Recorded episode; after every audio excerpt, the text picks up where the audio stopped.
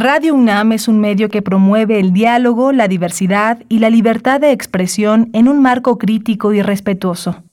Los comentarios expresados a lo largo de su programación reflejan la opinión de quien los emite, mas no de la radiodifusora.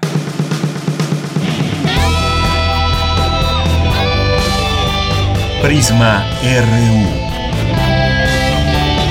Relatamos al mundo.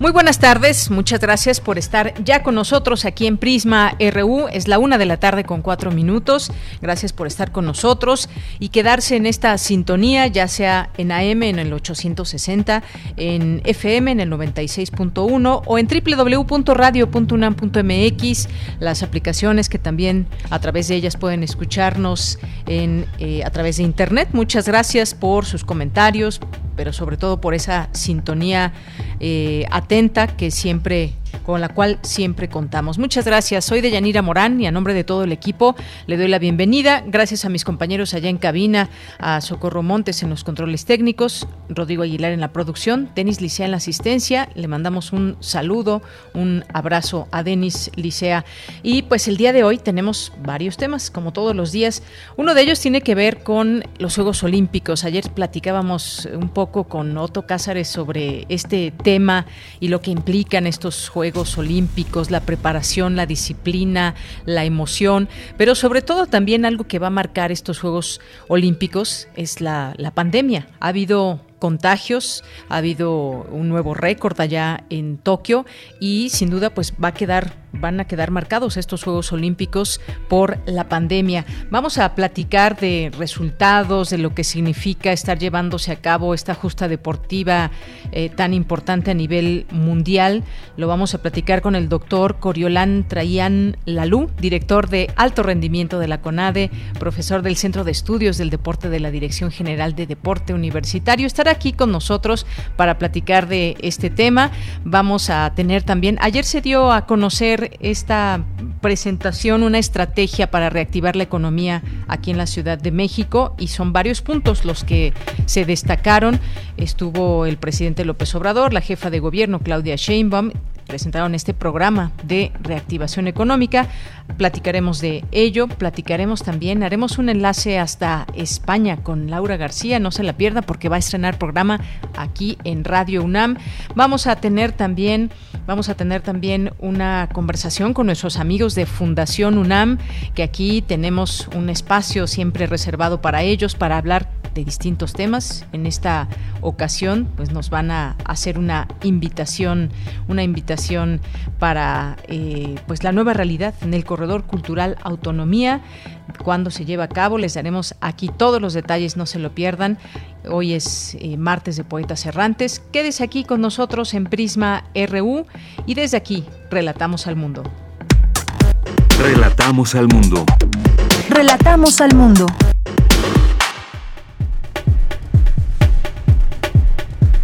Y recuerden nuestras redes sociales, arroba Prisma en Twitter, Prisma RU en Facebook. En este día, martes 27 de julio, en la información universitaria, investigadores de la UNAM realizan el primer estudio sobre los cambios fisiológicos y físicos en mujeres jóvenes durante el ciclo menstrual. Los resultados preliminares revelan que este provoca que el sistema sea más resiliente y resistente ante el ataque de enfermedades. En la información nacional, la Secretaría de Salud reportó 171 nuevas muertes por COVID-19 para acumular 238.595, eh, además de 5.920 nuevos contagios, con lo que registra 2.754.438 casos confirmados. El subsecretario de Prevención y Promoción de la Salud, Hugo López Gatel, aseguró que la mortalidad por COVID-19 en México es 77% menor en esta tercera ola con respecto a la primera. Si lo comparamos con el momento actual, vemos una reducción de 77%. La mortalidad en este momento en México asociada con COVID es 77% menor que lo que tuvimos en la primera ola. Si lo comparamos con respecto a la segunda ola, que tuvo máximos a mitad de enero de 2021, es una reducción de 87%. Hoy la mortalidad en México asociada con COVID es 87% menos que el punto máximo que tuvimos en ese momento. ¿Cuál es la razón? Principalmente es la vacuna. La vacuna o las vacunas contra COVID ya redujeron la mortalidad en personas de mayor riesgo, que son las personas de mayor edad. Esto es lo que está ocurriendo con la epidemia. Continuamos vacunando. Ayer pusimos más de 972 mil vacunas. Es muy probable que hoy lleguemos nuevamente a más del millón y en forma acumulativa tenemos ya 48% de la población vacunada. El mensaje es vacúnese, aun cuando usted sea una persona joven, se beneficia de tener vacuna. Si usted tiene más edad y no se ha vacunado, vacúnese, por favor. Bien, pues ahí las palabras del doctor López Gatel. Y este martes inició la aplicación de la vacuna contra COVID-19 para personas de 18 a 29 años de edad en las alcaldías Tláhuac, Miguel Hidalgo, Benito Juárez y Gustavo Amadero. Justamente, pues el tema de la edad que ha estado presente en esta tercera ola, que han eh, sido contagiadas muchas personas que no tienen la vacuna y que son en un rango de edad más o menos de este, de 18 a 29 años. Ya comienza la vacunación para este rango de edad. Y y advierte Santiago Nieto, titular de la Unidad de Inteligencia Financiera, que las 19 principales organizaciones delictivas del país no se detuvieron ante la pandemia, sino que emigraron a lo cibernético. Se cumple más de una década de impunidad en el caso de Lidia Cacho, advierte la organización internacional Artículo 19. Coinciden expertos que la consulta popular del próximo primero de agosto representa una demanda ciudadana que se suscribe en un aspecto democrático que requiere el país más allá de las elecciones. La UNESCO agregó este martes el conjunto franciscano del monasterio y la Catedral de Nuestra Señora de la Asunción de Tlaxcala a la lista de Patrimonio Mundial. Y en la información internacional, Tokio registró este martes un récord diario de contagios de coronavirus. Acumula más de 2.000 casos tras el inicio de los Juegos Olímpicos. El Fondo Monetario Internacional actualizó su estimación de crecimiento económico para México a 6.3% y 4.2% para 2021 y 2022 respectivamente. El Vaticano inició el proceso que juzga por primera vez a un cardenal por malversación y soborno. Se trata del ex prefecto de la Congregación para las Causas de los Santos, Angelo Bechiu. Hoy en la UNAM, ¿qué hacer y a dónde ir? En el marco de las actividades de la 28 edición del Festival Internacional de Teatro Universitario, se llevará a cabo el coloquio repensar nuestras prácticas, reflexiones y diálogos, que tiene como objetivo dar a conocer las diferentes prácticas formativas generadas por las escuelas de teatro, los centros de investigación escénica y de manera particular las comunidades estudiantiles. Podrán participar alumnos de escuelas de teatro y artes escénicas, centros de formación e investigación, así como personal dedicado a la docencia. La convocatoria permanecerá abierta del 2 al 8 de agosto a través del sitio oficial teatrunam.com.mx. El Museo Universitario Arte Contemporáneo de la UNAM y el Museo Arte Contemporáneo Ecatepec organizan el curso digital de verano La vida persiste, el fin del mundo ya pasó. Un espacio que nos invita a repensar nuestra presencia en el globo terráqueo a través de saberes ancestrales en diversas disciplinas y actividades de nuestra vida diaria. Para mayores informes e inscripciones, envía un correo a cursos y talleres ¿Qué retos nos trae como sociedad la era post-COVID-19? ¿Qué efectos políticos y sociales dejará la pandemia? La socióloga Liliana Ramírez y la psicóloga Natalia Galán nos explican este panorama en la nueva entrega de la serie Sin Conservadores, que se encuentra disponible en el canal de YouTube de Cultura UNAM. Recuerda que aún nos encontramos en emergencia sanitaria por esta pandemia, por lo que debemos continuar con el uso de cubrebocas y gel antibacterial.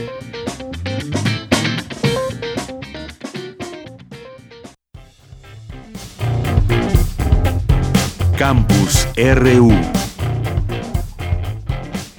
Bien, pues arrancamos con nuestro campus universitario en este día y nos enlazamos con Dulce García. Advierte Santiago Nieto, titular de la Unidad de Inteligencia Financiera, que las 19 principales organizaciones delictivas del país no se detuvieron ante la pandemia, sino que migraron a lo cibernético. Cuéntanos, Dulce García, muy buenas tardes. Así es, Deyanira, muy buenas tardes a ti al auditorio. Deyanira, en México mueren aproximadamente 35 mil personas al año, cifra que aumenta además cada año con año y muchas de estas muertes suceden por homicidio doloso. El 80% de estos homicidios están vinculados con la delincuencia organizada. Al ofrecer la conferencia Prevención de Operaciones con Recursos de Procedencia Ilícita en el marco del Seminario 420 Inteligencia Financiera y Gestión de Riesgos, Santiago Nieto, titular de la Unidad de Inteligencia Financiera de la Secretaría de Hacienda, explicó que los grupos delictivos no solo están vinculados con el tráfico de drogas, sino también con otros delitos como la trata de personas o el tráfico de armas, y puso como ejemplo de Yanira que el 70% de las armas con las que se cometen estos asesinatos antes mencionados aquí en México provienen de Estados Unidos. Además dijo que de acuerdo con la Evaluación Nacional de Riesgos, México tiene tres amenazas principales. La delincuencia organizada, el nivel de recursos ilícitos generados internamente, que a su vez son objeto de lavado de dinero, y la corrupción política y privada, delitos que destacó no se han detenido con la pandemia, como lo comentabas en un inicio, sino que también se han transformado. Vamos a escuchar de qué manera. Toda esta pandemia ha implicado un cambio en la construcción del modelo delictivo, tornándose hacia lo cibernético, hacia el fraude, eh, incluso la trata de personas vía, vía páginas de Internet, en la pornografía infantil. Encontramos 19 organizaciones delictivas de alto impacto. Las más importantes, por supuesto, son el cártel Jalisco Nueva Generación, que es un cártel que se ha ido, eh, ha ido creciendo, un poco actuando como franquicias. Y eh, por otro lado está el cártel del Pacífico, Deyanira añadió que otro riesgo es que México también cuenta con un 95% de impunidad en el sistema procesal acusatorio. Ante esto, Santiago Nieto dijo que la delincuencia organizada se tiene que abatir por lo menos en los siguientes temas. El combate al sicariato, reducir las estructuras financieras de estos grupos, combatir la corrupción política y deshacer la contracultura generada en medios en favor del narcotraficante, según sus palabras. Escuchemos nuevamente los grupos delincuenciales no surgen por generación espontánea. Evidentemente, la corrupción política les da cabida y cuando tenemos espacios, sobre todo en el ámbito municipal, pero también en algunos casos en lo estatal. Pero la, la parte central aquí es combatir la corrupción eh, política. Hay que combatir la corrupción judicial. Yo añadiría la ministerial y la policial que le dan respaldo, cobijo o un halo de protección eh, jurídica a partir del no ejercicio de la acción penal y a partir de o de la suspensión incluso en materia de amparo. Y bueno, Deyanira también detalló que una de las estrategias que ha implementado hasta ahora el gobierno es el congelamiento de cuentas. Dijo que se logró, por ejemplo, el congelamiento de 153 millones de pesos vinculados al cártel de Sinaloa y otros 225 millones de pesos vinculados a Caro Quintero. A lo que agregó que a pesar de que los grupos delincuenciales han migrado hacia lo cibernético, como lo veníamos comentando, el sicariato no utiliza el sistema financiero, sino que opera en efectivo. De ahí que sea más difícil combatir a estos grupos. Es la información. Pues muchas gracias, gracias por esta información, Dulce García. Efectivamente, pues todo este tema también de las finanzas y cómo afectar estos grupos delictivos, cómo afectar sus finanzas es una parte muy importante en la labor que se refiere eh, de inteligencia y estrategia para tratar de menguar a estos grupos. Muchas gracias. Gracias a ti, muy buenas tardes. Muy buenas tardes, Dulce García. Nos vamos ahora con mi compañera Virginia Sánchez. El Instituto Nacional Electoral organizó la segunda jornada de diálogo nacional sobre la consulta popular. ¿Qué tal, Vicky? Muy buenas tardes. Hola, ¿qué tal, Deya? Muy buenas tardes a ti y al auditorio de Prisma RU. Ante la inminente consulta popular del próximo primero de agosto y con la finalidad de coadyuvar en la difusión de manera didáctica y natural sobre la trascendencia de este ejercicio de participación ciudadana sin precedentes en la historia democrática del país, el Instituto Nacional Electoral organizó esta segunda jornada de diálogo nacional de consulta popular presentada por los consejeros Martín Faz Mora y Dania Rabel y moderada por Vianey Esquinca, donde expertos compartieron su punto de vista sobre la pertinencia o no de este ejercicio, donde pues el domingo se responderá si se está o no de acuerdo a que se lleven las acciones pertinentes con apego al marco constitucional y legal para emprender un proceso de esclarecimiento de las decisiones políticas tomadas en los años pasados por los actores políticos, encaminado a garantizar la justicia y los derechos de las posibles víctimas. En su turno, Fernando Castañeda Sabido, académico de la Facultad de Ciencias Políticas y Sociales de la UNAM, destacó que la participación ciudadana es una necesidad actual de las democracias. Escuchemos. Hay un déficit de legitimidad en las democracias contemporáneas y se necesita de alguna manera una mayor participación de la ciudadanía y otras formas de participación. Una de ellas es, son consultas como esta. Hay otras formas. Que se reconozca las organizaciones que participan y que actúan de manera cotidiana pidiendo y luchando por muchas agendas, desde eh, los desaparecidos hasta el problema del medio ambiente. Se necesita que haya una sociedad civil mucho más fortalecida. La participación, la democracia participativa, el referéndum o el plebiscito o la consulta es solo una de las formas en que realmente la ciudadanía debe participar. Por su parte, la periodista Ixchel Cisneros, ante lo cuestionable por la ambigüedad que se ha dicho que eh, refleja la pregunta establecida por la Suprema Corte de Justicia para esta consulta popular, señaló lo siguiente, escuchemos. Justamente la consulta ya está aquí y entonces es el paso de nosotras como, y nosotros como ciudadanos y ciudadanas, para entonces sí, ya tenemos este ejercicio encima, ya tenemos la oportunidad de dar el siguiente paso. ¿Qué vamos a hacer? ¿Qué vamos a exigir y a quién se lo vamos a exigir? En este caso específico, el primer paso que tendríamos que hacer, presionar a la Suprema Corte. Ellos fueron quienes redactaron esta pregunta. Bueno, ¿a qué te refieres? ¿No? ¿A qué te refieres y cuáles van a ser los siguientes pasos para que nosotros podamos obtener esta justicia que tanto deseamos como mexicanas y como mexicanos? En tanto, el poeta Javier Sicilia del Movimiento por la Paz con Justicia y Dignidad señaló que independientemente de que gane el sí o el no, hay que mantener la organización de base para seguir presionando a las autoridades para lograr esta ruta de justicia como prioridad nacional. Mientras que Ricardo de la Peña, presidente ejecutivo de Investigaciones Sociales Aplicadas, señaló la importancia de luchar por que se mantengan estas consultas ciudadanas sobre las medidas de políticas públicas o que se tomen acciones que reivindiquen los derechos de quienes han sido víctimas de ella. Este es el reporte sobre esta segunda jornada de diálogo nacional de consulta popular 2021 organizada por el Instituto Nacional Electoral.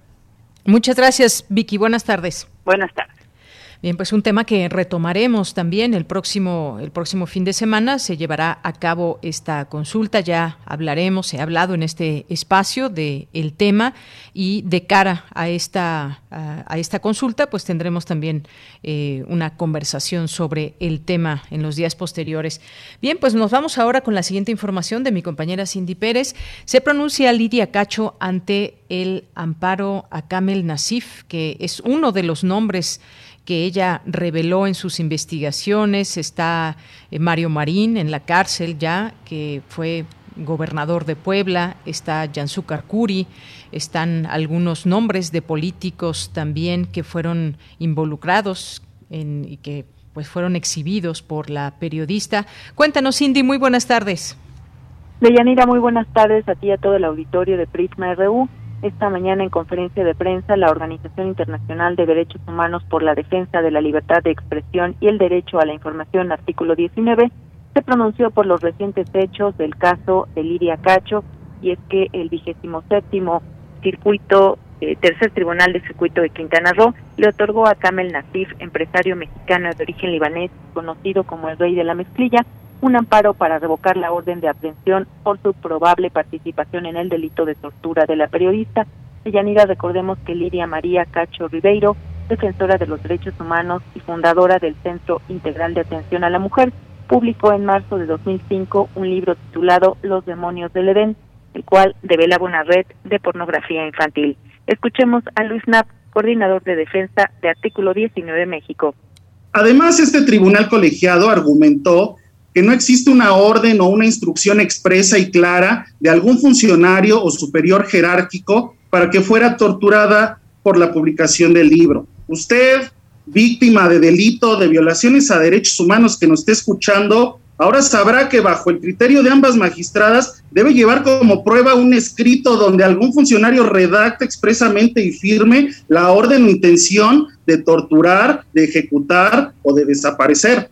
Las magistradas deberían saber que en asuntos complejos como este caso, en donde se implican redes de poder y cadenas de mando, no encontrarán una orden de ese estilo.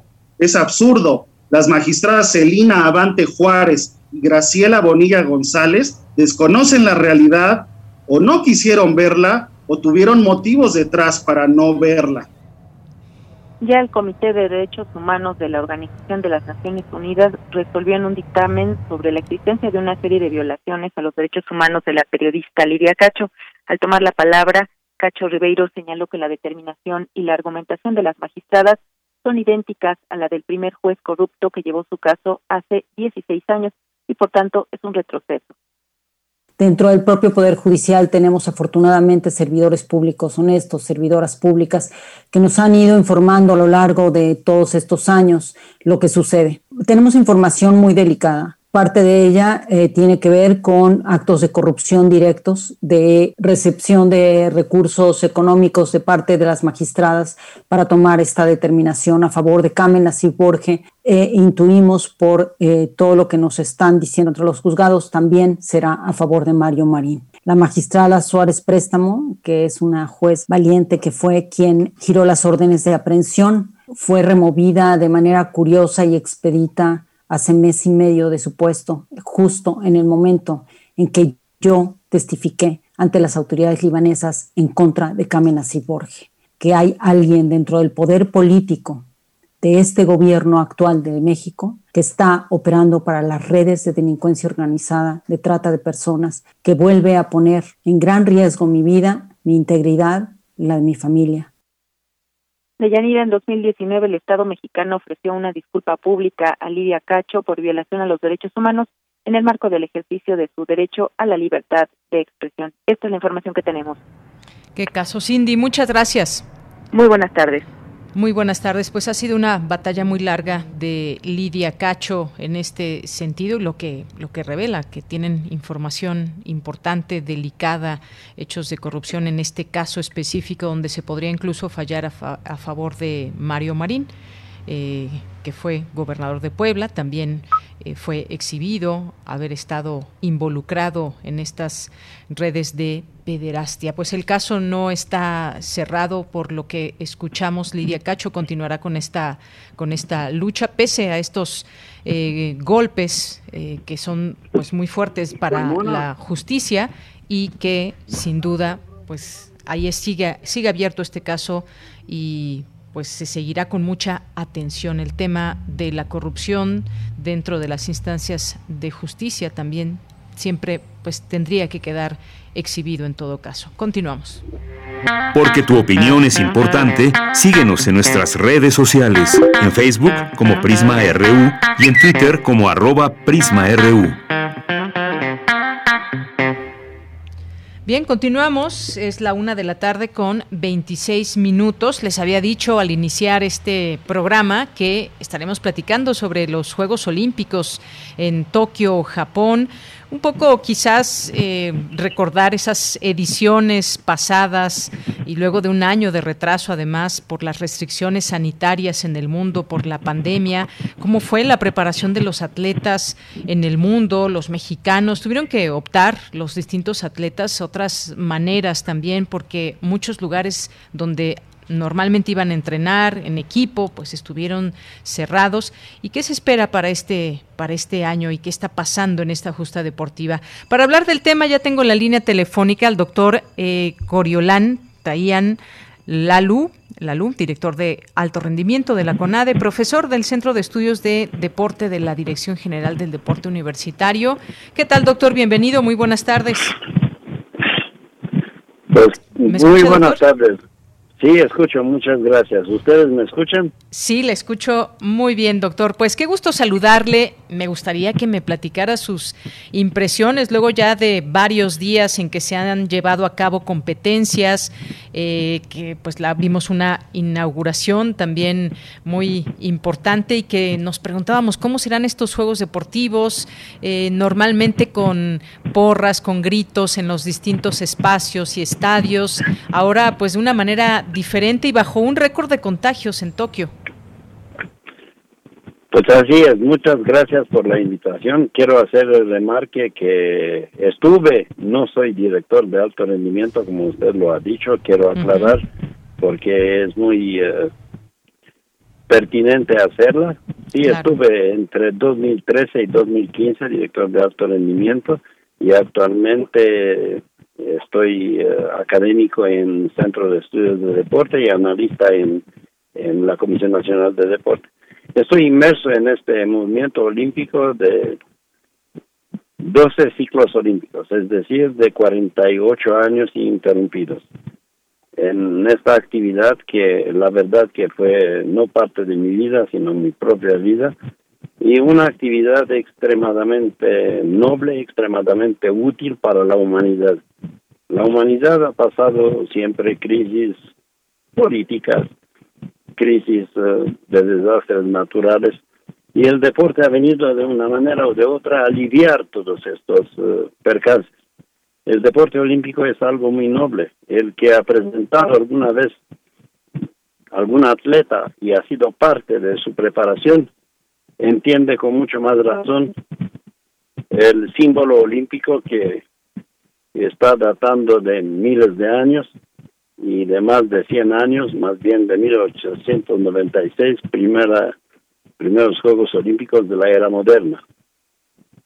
Claro que nos pegó, así como he comentado, que el deporte es una un alivio hacia el entretenimiento también para el ser humano, sin saber todos los eh, sacrificios que los tienen que hacer los deportistas a través de su carrera deportiva y lo que tienen que sufrir también los que los rodean.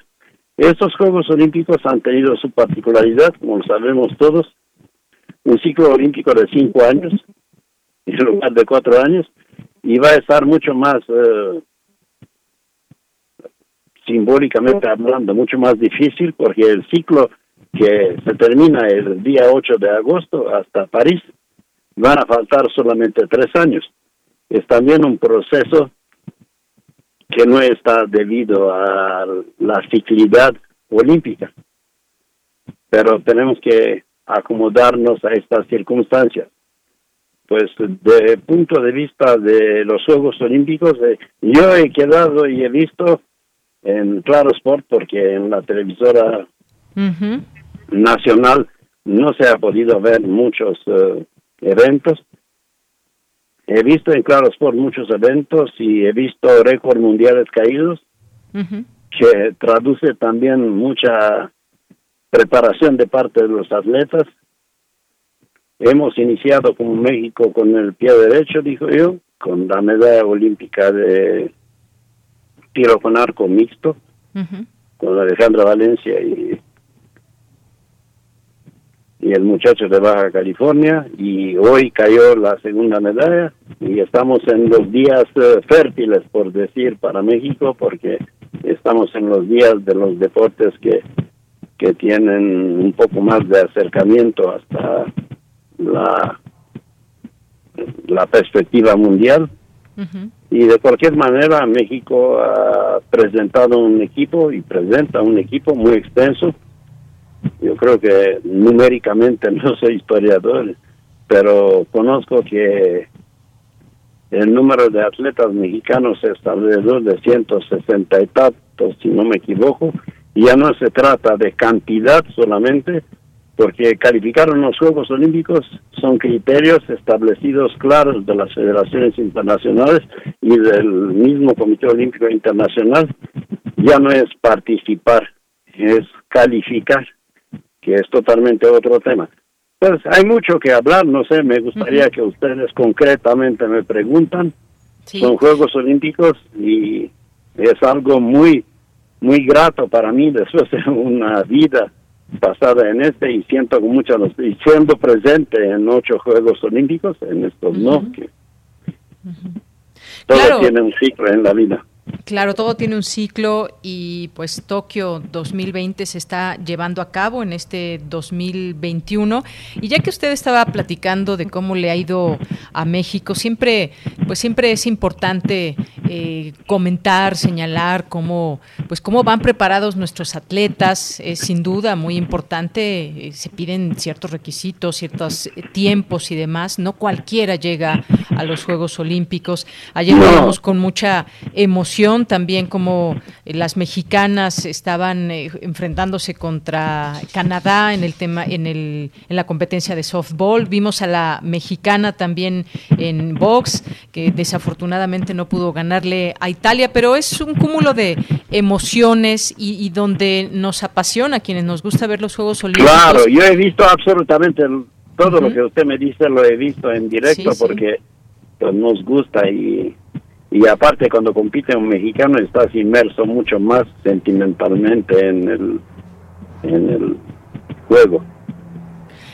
Claro y, y, cómo ha visto pues esta preparación, digamos, de, eh, de los mexicanos, de las mexicanas en esta justa deportiva. Son distintas disciplinas y siempre nos preguntamos si falta o no apoyo para los atletas, si falta preparación, eh, cómo van, hasta qué momento van preparados para enfrentarse con los mejores del mundo. Y, siempre es un tema polémico. ¿Qué pasa usted que trabajó en la CONADE y muchas otras cosas? Eh, ¿qué, ¿qué, nos puede decir en pues general de esto? Yo tengo 25 años, benditos 25 años aquí en este bendito país.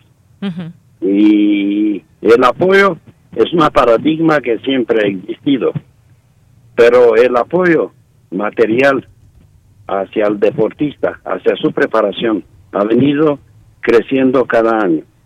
El deportista mexicano que representa a su país en el extranjero siempre ha sido apoyado. El apoyo material siempre ha existido. El apoyo científico, ahí es donde yo como fisiólogo, y es mi, mi parte que me interesa mucho, ahí a lo mejor es una área de oportunidad. Es decir, el apoyo hacia la preparación, poniendo la ciencia a los órdenes del deporte. Si hablamos así, porque conozco bien este, este medio, si me recuerdo bien, Inglaterra hace 15 años, en los eh, Juegos Olímpicos pre-Londres, es decir, desde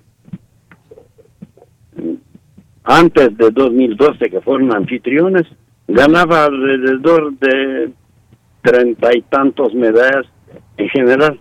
Ahora gana arriba de 67, 70 medallas. Yo creo y atribuyo este solamente a la introducción de la ciencia aplicada al deporte hacia nuestra actividad. Es donde prácticamente se puede ganar. Sobre el aspecto material, sobre el aspecto que yo lo he visto directamente, México ha hecho muchos esfuerzos y no, yo les digo, cuando estaba en la CONADE, se escuchaba el himno nacional por todas las partes y se sigue escuchando donde los mexicanos compiten. Porque en los mexicanos, si hoy por hoy compiten 160 mexicanos y representa a México, ya es una ganancia de punto de vista cuantitativo y cualitativo. Donde tenemos realmente de hacer el hincapié es en el apoyo científico, pero científico yo sé que cuesta, yo sé que no es tan fácil de lograr, pero si hablo de un área de oportunidad, yo en lo personal, este lo veo. Y consolidar también los clubes, consolidar las asociaciones y consolidar también, que hablamos de la UNAM, los deportes universitarios, porque el sistema de deporte americano se basa en el deporte universitario, hasta el fútbol americano, que es un deporte meramente profesional, agarra gente de las universidades. Tienen un sistema educacional, pero dedicado hacia el deporte. Yo creo que estas serían las dos áreas de oportunidad. Así La pues implicación de la ciencia a través de las universidades mexicanas que tienen mucha mucha gente capacitada para poder ayudar el deporte de punto de vista científico. Así es, fomentar todas eh, estas disciplinas que son parte del deporte, la parte física, la parte psicológica, por supuesto que también tiene eh, eh, su importancia en todo esto. Hemos visto, por ejemplo, hace unas horas que se dio a conocer una atleta de 24 años que por problemas de salud mental se, se retiró de, de la final por equipos y para no afectar el equipo tuvo que salirse. Hay que también entender toda esta parte de la salud, la salud mental de los atletas y cómo van preparados y todo el peso pues que van cargando al representar a su país? Claro, claro. El aspecto, como les he comentado, la ciencia aplicada al deporte tiene muchos eh, vertientes. Es la fisiología, es la nutrición y no es en lo último la, el área psicológica porque el psicólogo de deporte es una parte fundamental de la preparación y aparte en esta pandemia donde ha sido tanta claustra, yo y sigo inmerso en el movimiento de canotaje, más que nada implícitamente trabajando y he visto que prácticamente se suspendieron las calificatorias eh, continentales, que fue un gran golpe para el atleta que se prepara un año para hacer esta. Se eh, suspendieron prácticamente todas las calificatorias y dejaron una sola calificatoria, por ejemplo en el caso de canotaje en Barnaul, en Siberia, donde ni siquiera calificaron más que uno solo, así una calificación simbólica, una calificación en la cual la gente ha sido y sigue siendo muy afectada y yo lo sé perfectamente bien, conjuntamente con ellos, cuál es el sufrimiento de un atleta cuando ni siquiera pueda competir en un proceso selectivo mundial, pero así fueron las circunstancias. De hecho, recientemente el Campeonato Mundial de Remo, que se tenía que llevar a cabo en Shanghái, ya se suspendió. Hablé con la presidenta de la Federación de Remo y me dijo que no, si, ni siquiera hay una alternativa. Y estamos a casi dos años, por decir, de que pasó esta pandemia. No sé cuánto tiempo va a durar más, pero también es una cuestión de, de, integridad de la salud mental. y es. muy importante este tema. Y es un tema que pertenece a lo que yo he comentado sobre el apoyo científico, mucho más científico que se otorga. Pues ahora si hablamos de apoyo, la CONADE siempre ha acordado un equipo multidisciplinario conformado del médico, del nutriólogo, del psicólogo, pero creo que para llegar al cúspide olímpico, ganar medalla olímpica, es un poco más allá de esto, sino de la introducción meramente científica de la ciencia hacia el deporte. Yo sé que es mucha inversión, pero pues sí, también, también tiene que ver la inversión. Pues, doctor eh, Coriolán, eh, traían la luz, espero pronunciar bien su nombre. Muchas gracias por estar con nosotros, por compartir sus, sus puntos de vista. Usted ya, como nos decía, 25 años en, en México, eh, de origen rumano. Y pues muchas gracias por haber estado aquí con nosotros y compartir estos puntos de vista. Muchas gracias. Muchas gracias a ustedes, un honor para mí y siempre estoy al tanto de 25 años y quiero que México gane las medallas de oro más numerosas que la podemos lograr. Estamos pues, dispuestos, inmersos en este trabajo y les puedo decir muy sinceramente que el deporte mexicano de cuando vine yo aquí hasta la fecha ha mejorado mucho ha mejorado mucho y el camino es, lo, es el correcto, solamente con algunos detalles que los tenemos que tomar en cuenta. Les agradezco una vez más la invitación. Gracias, doctor. Un abrazo y hasta luego. Buenas tardes. Gracias. Hasta luego. Fue el doctor Coriolán Trayan Lalú, que fue director de alto rendimiento de la CONADE y es profesor del Centro de Estudios del Deporte de Dirección General del Deporte Universitario. Continuamos. Relatamos al mundo. Relatamos al mundo. Ya está con nosotros, gracias por la espera, el doctor Alejandro López, académico del Instituto de Investigaciones Económicas, profesor de la Facultad de Ingeniería de la UNAM. Doctor Alejandro López, bienvenido, buenas tardes. ¿Qué tal, Deyanira? Muy buenas tardes, te saludo con mucho gusto, lo mismo que a todo el auditorio que nos escucha. Muchas gracias, eh, doctor. Pues preguntarle sobre este plan de reactivación económica específicamente aquí en la Ciudad de México, que fue presentado el día de ayer, una inversión de 76.267 millones de pesos. Obras públicas incluyen obras públicas y privadas para generar también eh, muchos empleos directos e indirectos, apoyo a pymes, pero sobre todo también atendiendo el tema de la vacunación. Vemos ahí en conjunto varias propuestas que le parece esta estrategia que se presentó el día de ayer?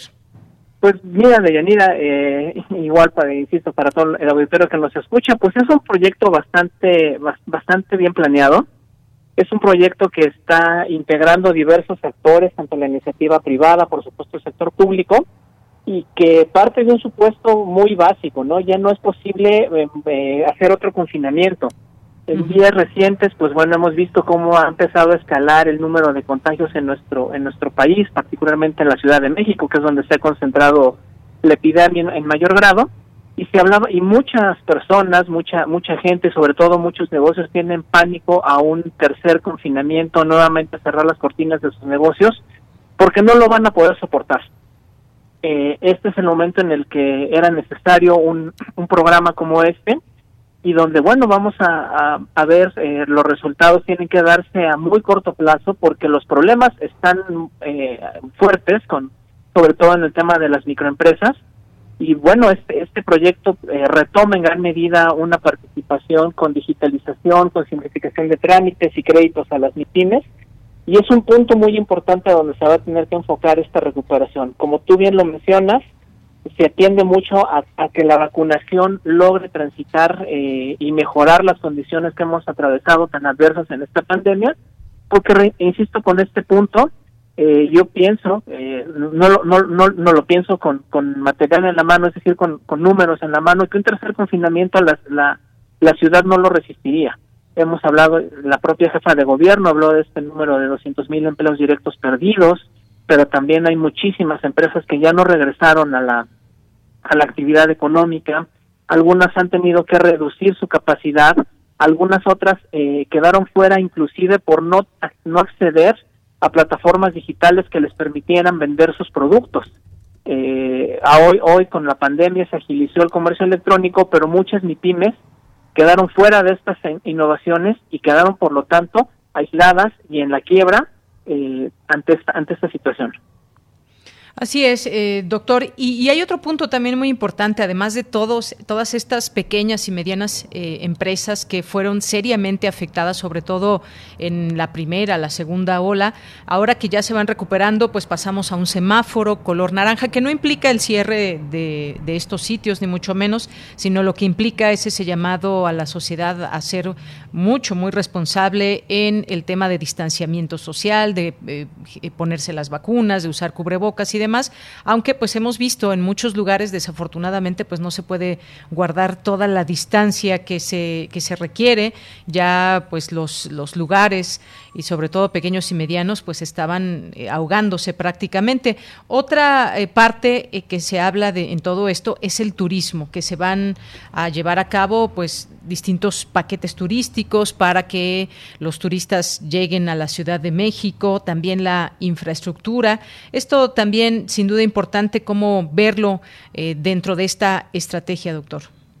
Bueno, el turismo eh, sabemos bien que nuestra ciudad es una es una ciudad muy cosmopolita. Yo yo siempre defiendo mucho que, que la Ciudad de México eh, en el mundo es una de las ciudades más interesantes que podemos conocer como turistas. Yo soy yo soy de la Ciudad de México, entonces siempre hablaré de, de esta ciudad.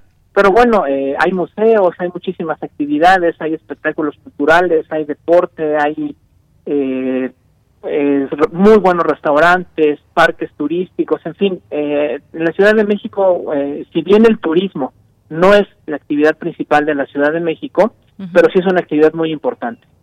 Por supuesto que el turismo tiene que tiene que, que revitalizar gran parte de, la actividad económica en la Ciudad de México y, y como tú bien lo mencionas, este fue uno de los sectores más afectados, el cierre de hoteles, eh, sobre todo el cierre de sus, eh, no solo de los hoteles, sino de los centros de convenciones que, hay dentro de los hoteles, pero también en otros centros de exposiciones donde incluso se convirtieron en, en hospitales COVID, estos centros este, privados de, exposiciones y demás, pues que hoy están eh, también viendo condiciones muy adversas para poder para poder tener actividad económica, museos, transportación turística, los teatros. A mí me particularmente me, duele mucho la situación de, de, los compañeros actores y digo compañeros actores en el entendido de, trabajadores. Yo yo no soy actor de ninguna manera, pero me refiero a ellos como compañeros trabajadores las condiciones en las cuales están los teatros en la Ciudad de México y sobre todo los pequeños teatros, los espacios culturales eh, más enfocados a un público más más selecto, más específico. Por selecto me refiero a un público más más más más alejado de los grandes marquesinas, sino de un público que busca otro tipo de teatro y que estos eh, y que este tipo de lugares hoy enfrentan unas situaciones verdaderamente difíciles en otros espacios informativos y televisivos, incluso he visto y escuchado entrevistas donde hablan de que les ha tocado hacer de todo a esta a esta gente del medio cultural, del medio artístico para poder generar ingresos y tener eh, eh, que llevarse a, a, la, a, la, boca y, y llevar eh, dinero ingresos a sus familias. Por supuesto que esta parte no se puede desatender y sobre todo porque ha sido también un sector que no ha abierto en su totalidad. No, no olvidemos que todavía, por ejemplo, los famosos antros, eh, lo que eran lo que conocíamos como discotecas, los bares, este, pues todavía están cerrados, todavía tienen que hacer toda una reorganización de su espacio, porque finalmente este tipo de lugares, una de sus partes, eh, yo me atrevo a decir que nos gustaba a, a, los asistentes a ellos, pues era el poder convivir de forma cercana con la gente, estar ahí con ellos, eh, era parte del atractivo de estos lugares y que obviamente hoy tienen que habilitarse para poder regresar a la actividad.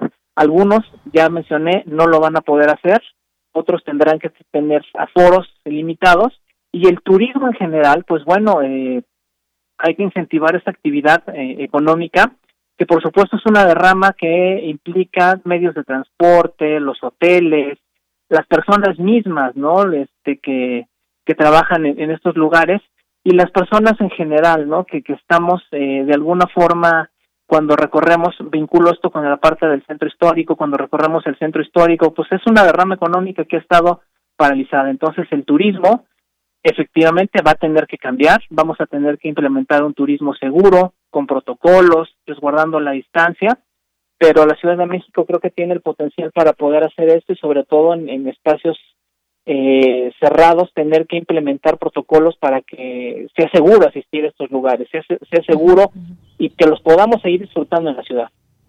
Claro, pues esos son algunos de los ejes, son 10 eh, puntos que se dieron a conocer y todo esto sin duda nos lleva a pensar también en esa colaboración que se puede hacer con las distintas empresas o los grandes empresarios en esta eh, ciudad y en los distintos sectores para este plan de reactivación económica. Ya lo decía la propia jefa de gobierno el día de ayer, que es tiempo de poner en marcha a la ciudad y decía ella, resurgir con más fuerza eh, de priorizar el interés colectivo, reduciendo desigualdades, ampliando derechos y que todo esto no se puede hacer de una eh, de una manera si no es que lo vemos con toda la participación desde la sociedad, quienes tienen una pequeña mediana empresa, una gran empresa también, eh, las autoridades también, cómo ir distribuyendo los recursos que hay para realmente reactivar esta, esta ciudad en medio de una pandemia, porque decía yo, no solamente el semáforo epidemiológico lo va marcando, sino también pues el comportamiento social y más, ya un confinamiento, como usted bien decía, pues suena ya muy difícil de llevarse a cabo, pero sí creo que hemos aprendido y debemos de seguir haciendo cosas por en lo individual y por la comunidad. Nuestras eh, responsabilidades en lo individual afectan lo colectivo y es algo a lo que se está apostando. Pasamos a otro color de semáforo, pero apoyemos todos. Esa es también, me parece que un, un, mensaje importante que se debe de quedar y pues poco a poco se irá llevando a cabo este plan y esta estrategia. Doctor, ¿algo más que quiera agregar antes de despedirnos? Sí, Leyanira, pues mira, nada más eh, reafirmar lo que tú acabas de comentar. Eh, es un plan estratégico donde la participación de la iniciativa privada es importante hay que recordar eh, que, en algunos momentos se han sentido un poco desplazados de, los de los ejes de este de este gobierno pero en este pero en esta esta estrategia que ha lanzado la, la jefa de gobierno de la Ciudad de México participan de forma integral. Ya hablamos del turismo ya hablamos por ejemplo de recuperar el centro histórico pero también está este programa de reindustrialización eh, que se va a hacer en Vallejo eh, está todos los proyectos de infraestructura con inversión privada en el viaducto elevado en la conectividad con el aeropuerto en, en la que va a ser la feria de Chapultepec, ahora que se va a llamar Parque Aztlán, me parece, perdón si me equivoco en el, nombre correcto, ahí hay muchísima participación de la iniciativa privada. Entonces, si bien me, pongo un poquito en un plan economicista, si bien no estamos viendo un keynesianismo puro, no estamos viendo un retorno a las políticas keynesianas, pero sí estamos viendo una participación directa de la iniciativa privada en conjunto con el, sector eh, público, con el, con, el, con el gobierno de la ciudad, para esta reactivación económica donde evidentemente todos tenemos que tener parte. Donde, como tú bien lo decías, a nosotros nos corresponde poner la, la parte la parte la parte que se requiere para salir adelante de esto, pero solos no lo vamos a hacer. Entonces tenemos que estar todos los sectores políticos, sociales, empresariales, académicos, eh, en todo tenemos que, colaborar para esta reactivación. Y algo ya muy muy rápido pues, porque sé que el tiempo es muy valioso eh, en estos espacios pues es el tema de la economía circular. Esa economía circular donde nuevamente estas políticas de reciclaje de poder integrar a más sectores eh, y con ello también este paliar el, enorme desperdicio de, de plásticos y de algunos otros materiales pues eso también va a tener un impacto directo sobre la reactivación económica. Eh, de verdad, todos estamos entrelazados y es necesario que en estos momentos esa, esa, ese entrelazamiento se, se muestre. Eh, creo que la ciudadanía ha sido solidaria y bueno, pues vamos a vamos a ver esperando que, que dentro de poco eh, la, la pandemia nos quede como una muy mala anécdota, pero que ya la hayamos superado en su totalidad. Y bueno, vendrá la vacunación de los más jóvenes, he insistido mucho en el retorno a aulas. Esperemos que, todo sea con prudencia, con un retorno seguro y que estos ejes estratégicos de la ciudad nos permitan salir de, esta situación con mucha más eh, fortaleza y sobre todo que la parte económica, que es, la, que es el tema que estamos comentando esta, este, esta tarde, pues que la, economía se rectifique. Muy bien. Pues doctor, muchas gracias por haber estado con nosotros. Sí es el Parque Aztlán, parque de diversiones que habrá sustituirá a la Feria de Chapultepec. Pues gracias por estar con nosotros, por platicarnos su punto de vista, su análisis sobre esta este plan de reactivación para la Ciudad de México. Muchas gracias. Deyanira, al contrario, muchas gracias a ti por, por la invitación y reitero mi saludo a todos tus, tus escuchas. Gracias, doctor. Hasta luego. Muy buenas tardes. Hasta luego. Buenas tardes. Fue el doctor Alejandro López, académico del Instituto de Investigaciones Económicas, profesor de la Facultad de Ingeniería de la UNAM. Continuamos. Porque tu opinión es importante, síguenos en nuestras redes sociales, en Facebook como Prisma RU y en Twitter como arroba PrismaRU. Una con 56 minutos y les tenemos una sorpresa. El próximo lunes Radio UNAM estrena programa y será conducido por Laura García, escritora, conductora de este programa. Seguramente muchos de ustedes ya la conocen por la dichosa palabra, por muchos otros programas y actividades que lleva a cabo. ¿Cómo estás, Laura? Bienvenida, muy buenas tardes. Buenos días, ¿cómo estás, Diana? Qué gusto saludarte y estar aquí contigo en tu espacio. Pues un gusto saludarte. Cuéntanos de este programa que se estrena próximo lunes aquí en Radio UNAM. Pues estamos felices porque después ya de, varios meses preparando este proyecto, pues sale ya en las ondas, eh, saben las palabras, así se titulan, jugamos con ese doble sentido de, del sabor y del saber. Y pues vamos a seguir hablando de palabras y de literatura, vamos a estar eh, un poco entrevistando y abarcando todos los eslabones de la cadena del libro. Vamos a conocer a libreros, a tipógrafos, a bibliotecarios, a lingüistas, a filólogos, a un diseñador, a un editor. Vamos a conocer lo que hace la gente y, saber todo el, el, proceso que hay hasta que un libro llega a nuestras manos.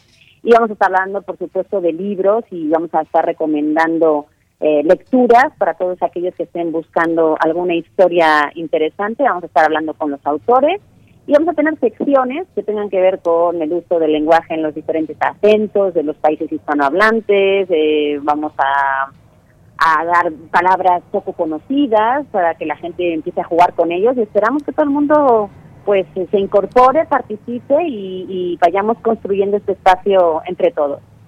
Claro que sí, recomendar lecturas, estas secciones de las que nos hablas y además un, nombre que me gusta mucho. Saben las palabras, como dices, con este eh, doble juego, eh, nos saben, qué saben las palabras y cómo nos saben las palabras y, hablar de todas las palabras que se incluyen en libros y cómo nos comunicamos con palabras, pues es un, una parte maravillosa que nos abren, las palabras nos abren al mundo, Laura.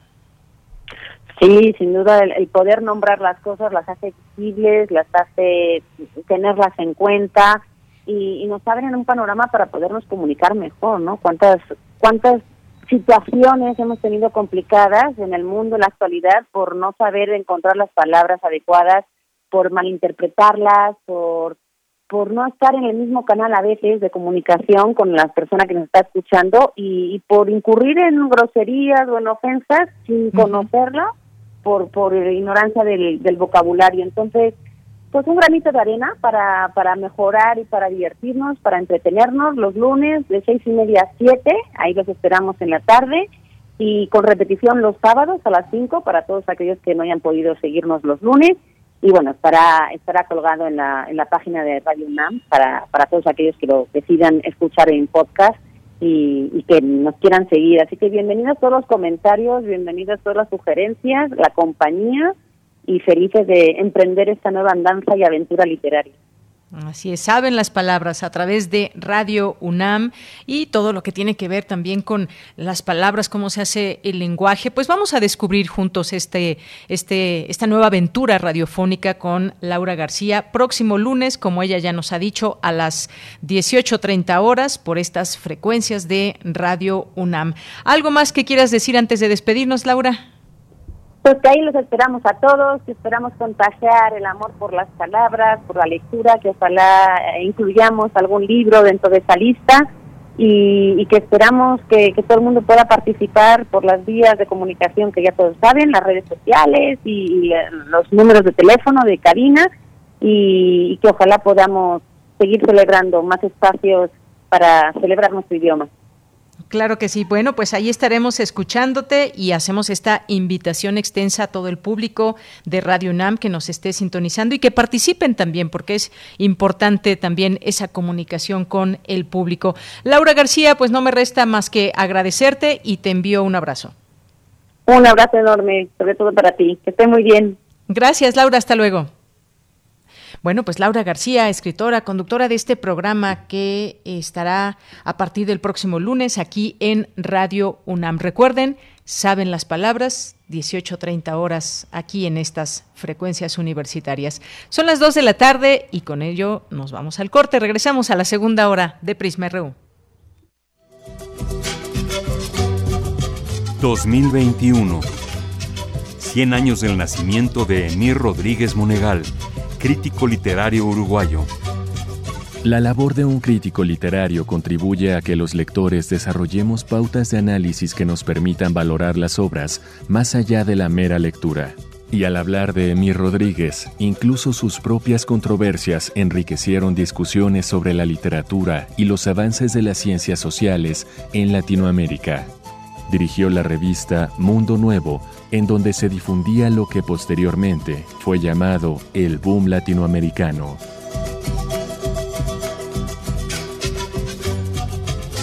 Emir Rodríguez Monegal, 96.1 FM, 860 AM, Radio UNAM, Experiencia Sonora.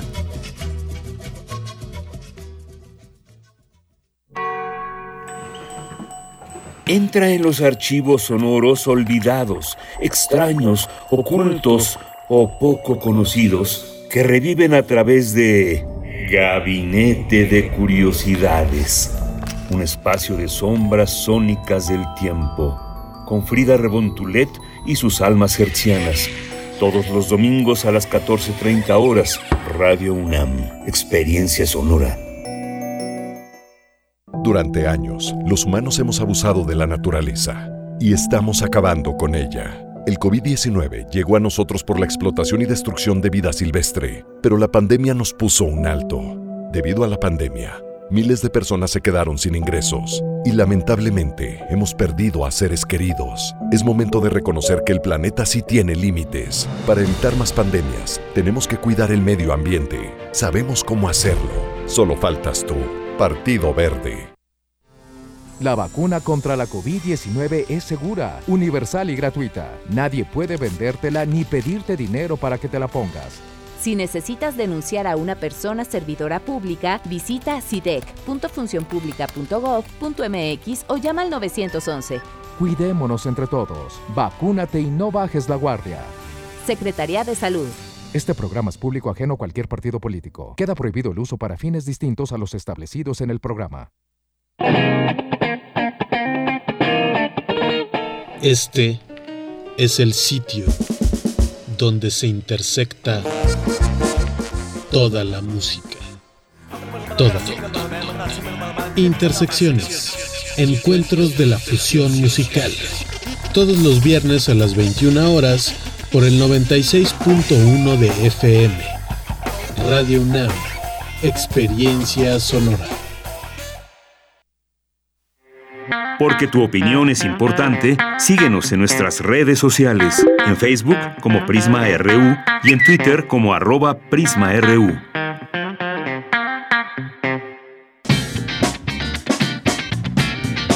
Mañana en la UNAM, ¿qué hacer y a dónde ir? La Embajada del Perú en México y la Dirección General de Actividades Cinematográficas de la UNAM organizan el ciclo de cine Bicentenario del Perú, en el marco de la conmemoración por los 200 años de la independencia del país latinoamericano, podrás disfrutar de películas sobre medio ambiente y Amazonia, cine hecho por mujeres, películas premiadas, documentales y cine infantil. El ciclo bicentenario del Perú se presentará en línea y de manera gratuita del 28 de julio al 4 de agosto. Consulta la programación completa en el sitio www.filmoteca.unam.mx. ¿Sabías que el Museo Universitario Arte Contemporáneo es referente del arte visual en México y en el mundo, albergando la colección pública de arte contemporáneo más grande del país? En el MUAC podrá disfrutar de manera presencial de diversas exposiciones como Cien del MUAC, Amor Muñoz y Chantal Ackerman, además de muestras virtuales como la Sala 10, Imágenes y Revuelta, la gráfica del 68, entre otras, las cuales se encuentran disponibles en el sitio oficial muac.unam.mx, diagonal exposiciones.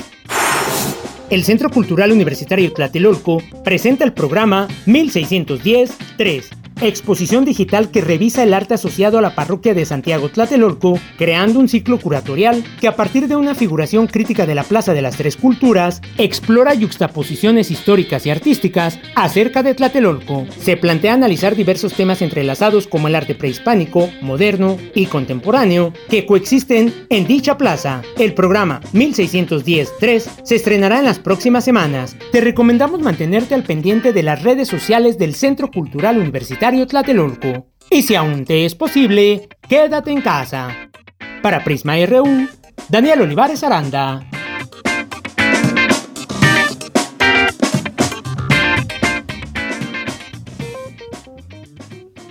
Bien, estamos de regreso ya en esta segunda hora de Prisma RU. Muchas gracias por su atención, por su permanencia aquí en Prisma RU en Radio UNAM. Y gracias a todas las personas que nos han estado enviando mensajes, a las personas que nos escuchan y que no nos pueden mandar mensajes porque no tienen redes sociales. Sabemos siempre que están ahí, que nos están escuchando y de una u otra manera también se han hecho presentes a lo largo de todo este tiempo. Eh, bien, pues nos vamos nos vamos ahora a mandar los saludos justamente a través de nuestras redes sociales. Aquí ya tenemos nuestro Twitter, arroba PrismaRU, PrismaRU en Facebook. Muchos saludos Alejandro Cardiel, a Josué San, a Juan Jaso López, Analí 07, nos manda muchos saludos, feliz de escucharnos. Gracias, gracias Analí, un abrazo. Mario Navarrete también, muchas gracias. Eh, Fundación UNAM. En un momento vamos a estar con la doctora Claudia de la Garza, que nos va a contar todo sobre la próxima edición del foro La nueva realidad en el corredor, eh, corredor cultural Autonomía, conviviendo con el SARS-CoV-2. No se la pierdan. También nos manda saludos Jesús Abraham. Dice, me acabo de enterar en Prisma RU que Laura García tendrá programa en Radio UNAM. Y qué chido, dice Jesús Abraham. Ahí vamos a estar lunes 2 de agosto, 18.30 horas. Gracias y saludos, Jesús. Eh, Andrés Mar también le mandamos con mucho cariño saludos.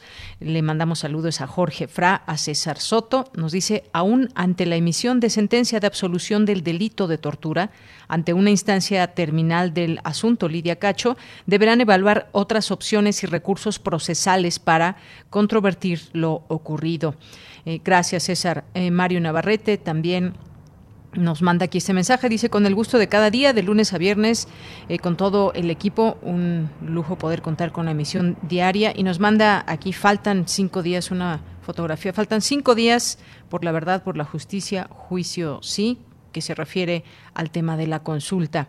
Gracias, eh, Mario.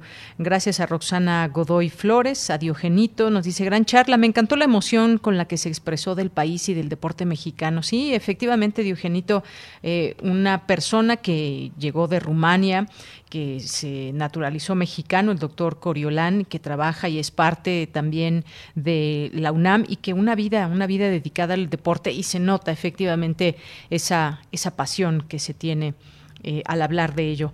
Armando Cruz nos dice, pueden preguntarle eh, al entrevistado que, qué le falta a México para tener más y mejores atletas.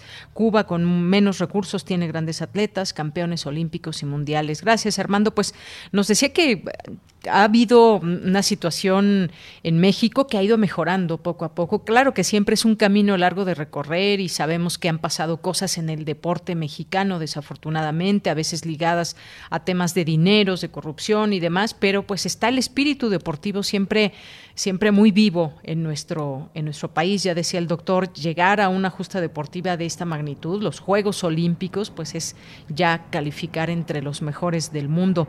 Gracias. Salvador Medina nos dice, como siempre, muchas noticias, incluyendo los Juegos Olímpicos, en donde el equipo mexicano ha hecho un papel digno respecto a los contagios de COVID en Tokio.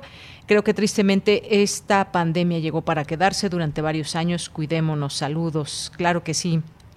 Salvador. Eh, también Diogenito nos dice respecto a la nota de Lidia Cacho, es increíble que las juezas fallen como la hicieron como lo hicieron, pero también el ataque de Lidia al, gobierno actual, que le pidió disculpas a nombre del Estado y lo culpa de lo ocurrido, cuando es bien sabido el pleito entre el Poder Ejecutivo y el Judicial. Gracias, gracias también por este, esta observación, Diogenito. Importante, sí, lo, se recordó en esta nota que tuvimos, esa disculpa pública que se dio a Lidia Cacho. Eh, y ella misma habló al respecto del tema. Aquí, pues bueno, lo, triste de todo esto es que se ampare de manera definitiva a favor de Kamel Nasif o que pueda suceder algo similar eh, a favor de Mario Marín, pero ya estaremos por verlo. Gracias por el comentario. Eh, gracias también a Jean-François aquí presente. Gracias a David Castillo, a Juan Jasso, decíamos también, a eh, Adrián Couso, muchas gracias. Rosario Durán Martínez, también, que aquí nos manda una fotografía. Ya no queda nada de Julio. Gracias, gracias, eh, Rosario. Eh, David también, Guerrero, muchas gracias, que está aquí con nosotros a través de las redes sociales. Gracias a, Gilberto también, muchas gracias por eh, estar aquí en las redes sociales. A Lobo, Lobo Estemario, eh, muchas gracias también. y a todos ustedes que se van sumando a estos saludos y estos comentarios a través de nuestras redes sociales. Connie Valadez también dice, claro que no me perderé a Laura García, Malpaís Ediciones también, a todos ustedes. Muchas gracias por estar aquí con nosotros. A ver, tenemos por aquí otro saludo más. Sí, tenemos un saludo, una felicitación de parte del señor Román, Román Méndez, eh, que pues me imagino hubo por ahí alguna llamada telefónica que se pudo contestar. Muchas gracias, gracias allá a la producción que nos manda esta llamada que hizo el señor Román Méndez, a quien le mandamos Muchos saludos. Bien, pues nos vamos a la información. Nos vamos a la información con mi compañera Cristina Godínez. Investigadores de la UNAM estudian los cambios fisiológicos y físicos en mujeres jóvenes durante el ciclo menstrual. Cuéntanos, Cristina, buenas tardes. Buenas tardes, Deyanira. Un saludo para ti, para el auditorio de Prisma RU. Los doctores Ana Leonor Rivera López y Antonio Barajas Martínez del Instituto de Ciencias Nucleares y titulares del proyecto Calmecac en 2019 invitaron a seis estudiantes de la Facultad de Medicina a participar en el estudio. Se dio seguimiento a un grupo conformado por tres mujeres y tres hombres a quienes se les abrió un historial médico en donde diariamente se registró su presión arterial, peso, frecuencia cardíaca, signos vitales y medición de cintura. La investigadora comenta que el propósito es entender el mecanismo fisiológico. ¿Qué le pasa al corazón de estas mujeres? ¿Cuáles son las diferencias en su presión arterial? ¿Cuáles son las diferencias en su ritmo respiratorio? ¿Es mejor su acoplamiento cardiorrespiratorio, su acoplamiento cardiovascular en las mujeres jóvenes? Estamos mostrando que las redes fisiológicas son una herramienta importante para entender por qué somos diferentes hombres y mujeres, sobre todo en juventud, y también para entender cómo podemos evolucionar ante ciertas enfermedades, cómo va a responder nuestro organismo. Entonces es importante hacer estos estudios y también tener el seguimiento nos va a permitir también saber en qué parte del ciclo menstrual nosotros vamos a estar y cuándo es cuando más cuidado debemos de tener. Para monitorear el ciclo cardíaco y respiratorio se les colocó una banda bioarnés mientras permanecían acostados respirando rítmicamente y también de pie. Asimismo, un reloj inteligente con el propósito de medir el ritmo cardíaco, frecuencia de pasos, calidad del sueño y temperatura corporal durante el día. De manera adicional, a las mujeres se les solicitó una muestra de orina diaria y cuatro muestras sanguíneas durante su periodo menstrual, con lo cual se determinó la química del sistema y se obtuvieron datos para revisar la red fisiológica y su variación a lo largo del mes. Habla Antonio Barajas Martínez. Nosotros sí estamos midiendo los niveles hormonales en la sangre. Entonces, nosotros sí podemos ver si hay una relación cuantitativa entre los niveles de alguna hormona, de estrógeno, por ejemplo, a lo largo del ciclo menstrual y la variabilidad directamente. De Yanira, debido a que la investigación se vio interrumpida por la pandemia, los especialistas esperan que una vez que reinicien las clases presenciales se pueda tener la participación de nuevos voluntarios hasta alcanzar unos 60 sujetos a analizar. Este es mi reporte, muy buenas tardes. Muchas gracias, gracias Cristina Godínez. Interesantes estos datos, estos estudios que tienen que ver con mujeres jóvenes eh, durante su ciclo menstrual y estos cambios fisiológicos y cómo pueden estar protegidas o puede, se puede tener un ambiente, digamos, eh, propicio para, para no enfermarse y pues muchas gracias a Cristina Godínez. Nos vamos ahora con la información de mi compañera Dulce García. Ofrece UNAM terapia para disminuir secuelas en bebés con riesgo de daño cerebral. Adelante, Dulce.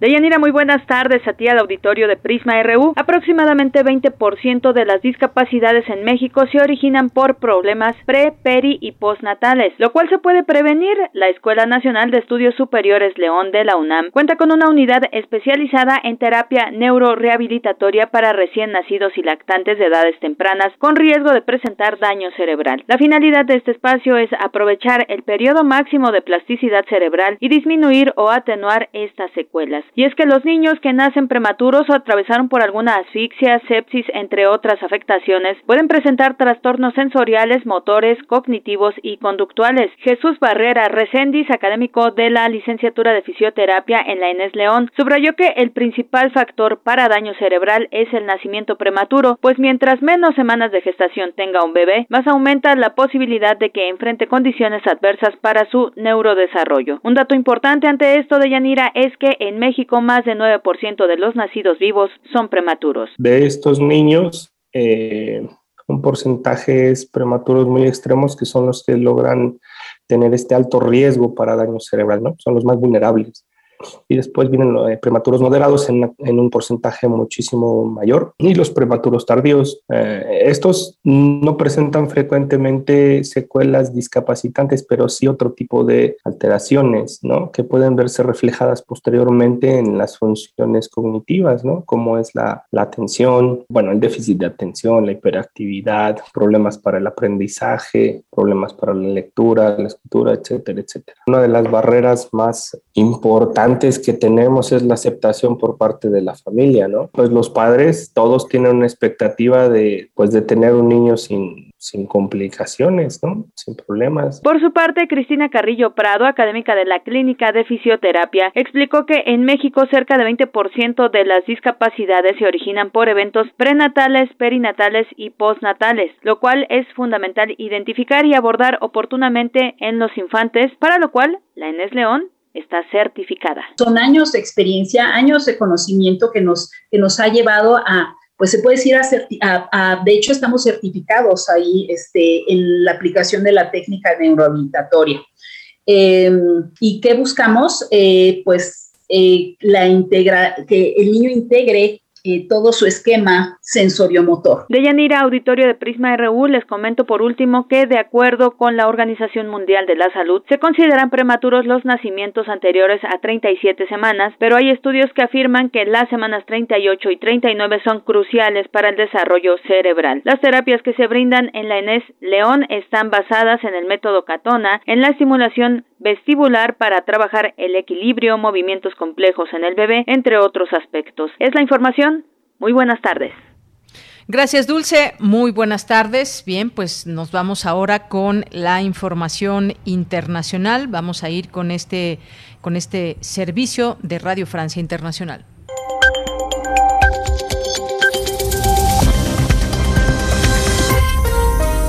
Bienvenidos a este flash informativo de Radio Francia Internacional. En los controles, Vanessa Lotron. Así comenzamos. Andreina Flores. La Unión Europea anuncia que el 70% de la población adulta del bloque ha recibido al menos una dosis de vacuna contra el COVID-19 y que el 57% ya fue totalmente inmunizada. Sin embargo, la comisaria europea de Sanidad, Estela Kyriakid, alertó que no es el momento de bajar la guardia ante la amenaza de la variante Delta. En Hong Kong, un camarero de 24 años fue el primer condenado bajo la drástica ley de seguridad nacional impuesta por Pekín en 2020 para acabar con el movimiento pro democracia en la ex colonia británica. Tong Jin Kit fue reconocido culpable de terrorismo e incitación a la secesión por estrellar su moto contra tres policías y llevar una bandera en favor de la liberación de Hong Kong. Se enfrenta a la cadena perpetua. Túnez sigue viviendo días agitados tras la decisión del presidente Kais Sayed de suspender por 30 días a las funciones del Parlamento. Según sus palabras, lo hizo para salvar el país, pero muchos denuncian golpe de Estado. La oposición pide elecciones anticipadas, mientras las manifestaciones en la calle de apoyo o de rechazo al presidente no se han hecho esperar. Para mí es un golpe de Estado, no cabe ninguna duda. Un presidente que quiere apropiarse de todos los poderes, para mí eso es un paso hacia la dictadura. Honestamente tengo miedo. Siento que no hay ninguna estabilidad y no tenemos visibilidad a futuro. Quiero decirle al presidente que voté por él, pero que no significa que voy a tolerar o aceptar sus errores. El Fondo Monetario Internacional ofreció hoy previsiones optimistas para el comercio mundial. Se prevé un crecimiento de casi 10% a pesar de las interrupciones del abastecimiento de bienes a corto plazo. Son cifras mucho más altas de lo que se esperaba para 2021 en el contexto de la pandemia. En Francia, la ciudad de Niza fue declarada hoy por la UNESCO como Patrimonio de la Humanidad, reconocida como ciudad balneario invernal de la Riviera. Y de América Latina, las enigmáticas momias Chinchorro, consideradas a las más antiguas del mundo, descubiertas en Chile, también fueron declaradas Patrimonio Mundial por la UNESCO. Y en los Juegos Olímpicos de Tokio, la estrella de la gimnasia estadounidense Simone Biles tuvo que ser reemplazada este martes durante el concurso general por equipos por razones médicas. La Federación Estadounidense de Gimnasia declaró que Biles será examinada a diario para determinar si puede competir en las pruebas que vienen. Con esto ponemos punto final a este flash informativo de Radio Francia Internacional. Hemos caminado más de 2.000 kilómetros. Hemos recorrido ciudades, hemos hablado con norteamericanos de diferentes credos e ideologías para pedir el levantamiento de las sanciones que pesan sobre el pueblo cubano, para que se construyan puentes de amor entre los pueblos de Cuba y los Estados Unidos. Esas sanciones contra la familia son la violación más grande de los derechos humanos contra un pueblo entero, 11 millones de cubanos. En medio de una pandemia es criminal que no podamos mandarle dinero a nuestra familia. En medio de una pandemia es criminal que se haya cerrado el programa de reunificación familiar y hayan cientos de miles de familias cubanas que estén separadas en este momento y que no puedan reunificarse. Bien, pues estas palabras son parte de lo que se escuchó. Fue Carlos Lazo, maestro de preparatoria cubano-estadounidense, que encabezó una caminata de 2.000 kilómetros desde Miami hasta la Casa Blanca para exigir el fin de las sanciones económicas de Washington contra Cuba. Ya frente a la Casa Blanca se dieron cita cientos de activistas, académicos y sindicalistas que realizaron un mitin. Ahí mismo, en este lugar, también se dieron cita cientos de personas a favor del bloqueo. Como vemos, hay una situación en Estados Unidos, en, Cuba y en el mundo con posturas que son encontradas, posturas encontradas, encontradas aunque, aunque a muchos cueste trabajo, hay personas que están a favor del bloqueo para que algo pase en Cuba y se dé una salida distinta a la que a la que tiene actualmente en la que muchos estarán o no de acuerdo. Igualmente llama la atención el hecho de que esta marcha, esta caminata se haya dado en los Estados Unidos y que lleve esa voz de muchos cubanos que dentro del mismo Estados Unidos estén en contra del bloqueo. Y hay que recordar también en este sentido, hubo una carta de artistas e intelectuales que piden a Joe Biden, presidente de Estados Unidos, finalizar eh, bloqueo a Cuba. Más de 400 intelectuales, artistas, políticos, eh, clérigos, activistas sociales enviaron el viernes pasado una carta al presidente de Estados Unidos en la que lo exhortaron a que levante inmediatamente el bloqueo económico contra Cuba. Esta misiva eh, se suscribió por muchas personas, entre ellos eh, se destaca Noam Chomsky, el expresidente Luis Ignacio Lula da Silva eh, y el Nobel de la Paz, Adolfo Pérez Esquivel, entre, entre otros, haciendo una, una sumatoria de más de 400 personas. Esta eh, carta se publicó ya en el diario de New York Times, se suscribió por todas estas personas, hace un llamado público urgente para que eh, Joe Biden deshaga las políticas que denominaron como crueles que implementó la pasada administración del exmandatario estadounidense Donald Trump, que sumó 243 nuevas sanciones contra, eh, contra Cuba.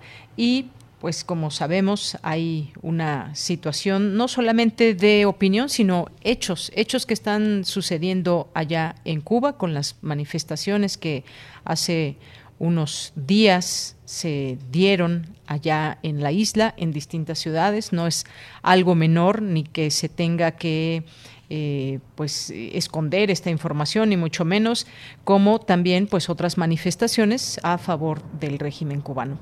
Bien, pues nos mantenemos atentos a estos temas, a este tema también en particular eh, internacional de Cuba.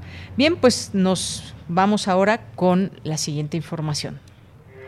Porque tu opinión es importante, síguenos en nuestras redes sociales, en Facebook como Prisma RU y en Twitter como arroba PrismaRU. Bien, pues continuamos, son las 2 de la tarde con 25 minutos y ya estamos aquí para darle la bienvenida a través de este espacio aquí en Prisma RU a la doctora Claudia de la Garza, coordinadora del Museo UNAM. Hoy, doctora, ¿cómo está? Muy buenas tardes. Hola, muy buenas tardes, ¿qué tal? Pues aquí recibiéndola con mucho gusto para que nos hable de esta edición próxima del foro La nueva realidad en el Corredor Cultural Autonomía. Cuéntenos, por favor, invite a nuestro público. Claro que sí, pues primero que nada muchas gracias por el espacio. Yo les quiero platicar que esta es una iniciativa del Corredor Cultural Autonomía, del cual el museo que yo coordino forma parte, el Museo UNAMOY, así como otros 17 recintos culturales que están tanto en el centro histórico como en, en otros puntos de la ciudad, ¿no? Hay muchos de ellos, son recintos universitarios, eh, como la antigua Escuela de Jurisprudencia, el Palacio de la Escuela de Medicina, una Fundación UNAM, por supuesto. Y hemos llevado a cabo eh, esta serie de foros sobre la nueva realidad eh, y que implica esta convivencia con el virus SARS-CoV-2 que estamos viviendo ahora. A través de estos foros presentamos una serie de especialistas que hablan de distintos temas. Hemos tratado cinco grandes temas, es medicina, justicia, estos foros ya, ya ocurrieron, pueden consultarse eh, las conferencias que, que se dieron, pero también hablaremos de ciencia, educación y economía. Y en esta tercera sesión eh, toca el turno educación, COVID y arte. Se va a llevar a cabo del 25 al 27 de agosto y vamos a contar con la participación eh, de distintos y distintas ponentes de eh, que vienen de eh, Casa del Lago, de la Escuela Nacional Preparatoria, de la Facultad de Artes y Diseño de la UNAM y del Instituto de Investigaciones sobre la Universidad y la Educación de la UNAM. comenzaremos el miércoles 25 a las nueve y media de la mañana, esta por ocasión especial, para eh, las palabras de bienvenida, eh, en donde participarán eh, los directores y directoras de nuestras de estas instituciones. Contaremos con el licenciado Dionisio Mid, de, el presidente de Fundación UNAM, con la maestra Cintia García Leiva de, de Casa del Lago, con la bióloga María Dolores Valle Martínez, que es la directora general de la Escuela Nacional Preparatoria, el doctor Gerardo García Luna, que es el director de la Facultad de Artes y Diseño de la UNAM, y el doctor Hugo Casanova Cardiel, director del ISUE, quienes nos darán la bienvenida. Y esta, este foro se llevará a cabo el miércoles 25, eh, eh, jueves 26 y viernes 27. Las eh, conversatorios, son conferencias, conversatorios, comenzarán a las 10 de la mañana y eh, estarán hasta las 12 del día. Se tratarán distintos temas, por ejemplo, eh, comenzaremos eh, el miércoles con una mesa sobre museografía en tiempos de pandemia, los recursos digitales para la docencia a distancia y vamos a hablar precisamente de lo que ha implicado para la educación y en particular eh, desde los recintos culturales esta pandemia. Muy bien, bueno, pues son varios, digamos, varios frentes por los cuales, eh, pues, enterarnos y tener estos cinco grandes temas presentes, como ya decía, doctora, medicina, justicia, ciencia, educación, economía, que siempre es importante, pues, verlos de una manera en conjunto y cómo se abona desde estas distintas áreas, un tema tan importante que también, pues, eh, tiene que ver con este momento actual que estamos viviendo, que es una pandemia con este virus SARS-CoV-2 y eh, aquí las distintas sesiones a las cuales nos ha, nos ha mencionado. Todavía faltan algunos días, tenerlo presente, ahí esta invitación, 25 al 27 de agosto. Yo les eh, invitaría también a buscar el, el, Facebook del Corredor Cultural Autonomía, en donde se estarán transmitiendo en vivo este foro eh, de educación COVID y arte pero bueno, pueden irlo consultando para que les avise, eh, tengan esos recordatorios y puedan ir viendo además la oferta cultural que eh, tiene el corredor eh, cultural autonomía, que es muy diversa y que estoy segura que les va a interesar. Claro, esta posibilidad ahora en estos tiempos donde podemos también seguir muchas de estas actividades a través, a través de los medios eh, digitales. Pues muchas gracias, eh, doctora. Ahí a través de la página de Fundación UNAM se encuentra toda esta información a través del Facebook de Corredor Cultural Autonomía, así lo encontramos en, en Facebook y pues ahí estará, ahí podrán ver este, este foro, de qué trata estos temas, los participantes, que siempre, doctora, es eh, algo muy importante también destacar, pues la preparación de los distintos eh, de los distintos participantes en estos eh, foros, que son expertos y que además se puede se puede hablar y se puede dar una comunicación con quienes están atendiendo a estas actividades, como en este caso el foro. Claro, es muy interesante que todos son expertos, pero desde distintas instituciones y que ven desde distintos puntos de vista. Entonces resulta una conversación muy rica y muy interesante. No se pierdan este foro sobre educación, COVID y arte. Y pues agradezco mucho el espacio y espero que nos sigan eh, en el Corredor Cultural Autonomía.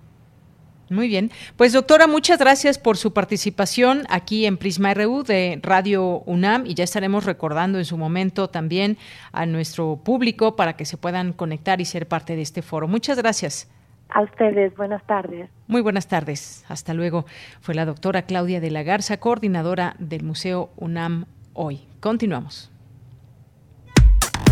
Relatamos al mundo. Relatamos al mundo. Dos de la tarde con 32 minutos y es momento de irnos con los poetas errantes que en esta ocasión nos han dejado esta información eh, sobre el poeta David Huerta. Adelante. Poeta soy, errado voy, buscando el sonido que deja la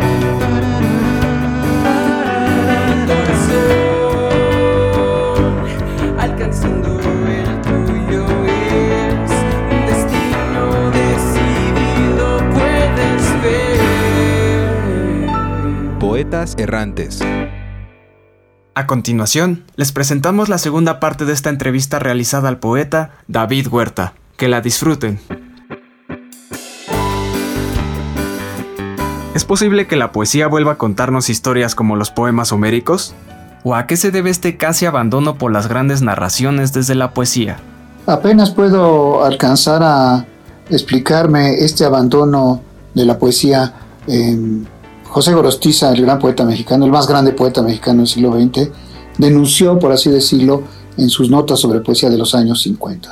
Como si el poeta hubiera cedido graciosamente, sin pedir nada a cambio, a la novela y al cuento y a las otras formas de narración, consagradas en la época moderna, los dones o el privilegio de contar historias. Cuando la poesía, desde los poemas homéricos, en el occidente por lo menos, ha hecho esto siempre con toda normalidad, contar historias, la materia de la épica es la narrativa y la poépica es parte de la poesía, no solamente parte, raíz, la raíz misma de la poesía.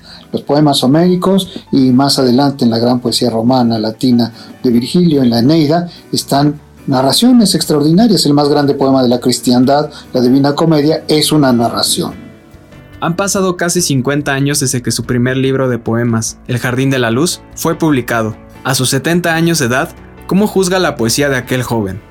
En realidad me siento muy lejos, es natural que así sea, del joven, de la persona que lo compuso, que escribió los poemas de este libro.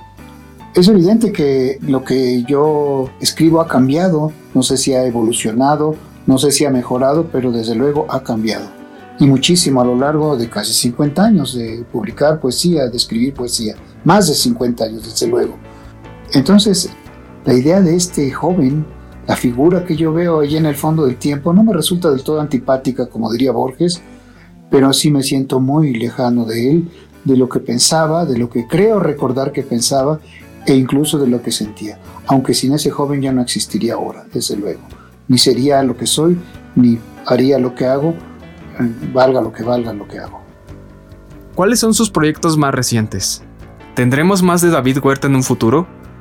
Los proyectos que tengo en mente, los proyectos que tengo en marcha, son los mismos de siempre, escribir y leer mucho, estudiar y en lo posible publicar. He estado revisando en el confinamiento al que nos hemos visto obligados en estos meses, muchísimo material inédito que guardaba en los cajones, por así decirlo, pero en realidad estaban en todos los rincones de la casa.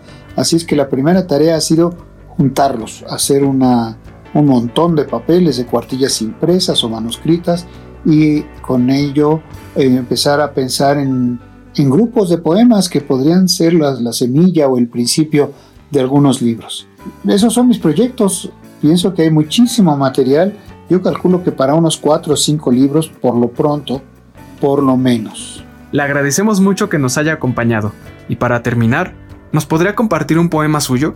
Voy a leer un poema eh, que no he publicado, eh, que se llama Busca. No me busques debajo de la piedra, sino sobre las aguas serenas e invisibles. No me busques en el tacto sin huellas de la brisa, sino en la llama escondida del corazón. No me busques en la blancura del cielo antes de la lluvia, sino en cada una de sus gotas. No me busques en ninguno de los puntos cardinales, sino en el centro de la aguja de navegar. No me busques, en fin, donde me has encontrado, sino en los pasos que diste para llegar aquí. Poema de David Huerta. Gracias. Lo que acabamos de escuchar es el proyecto radiofónico de los estudiantes que realizan el servicio social en Radio UNAM, unidos solo por el amor a la poesía y al sonido. Radio UNAM, experiencia sonora.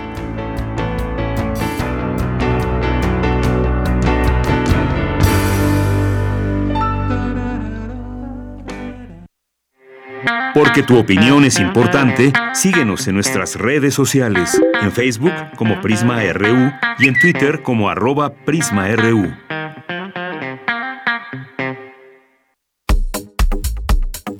Nacional RU.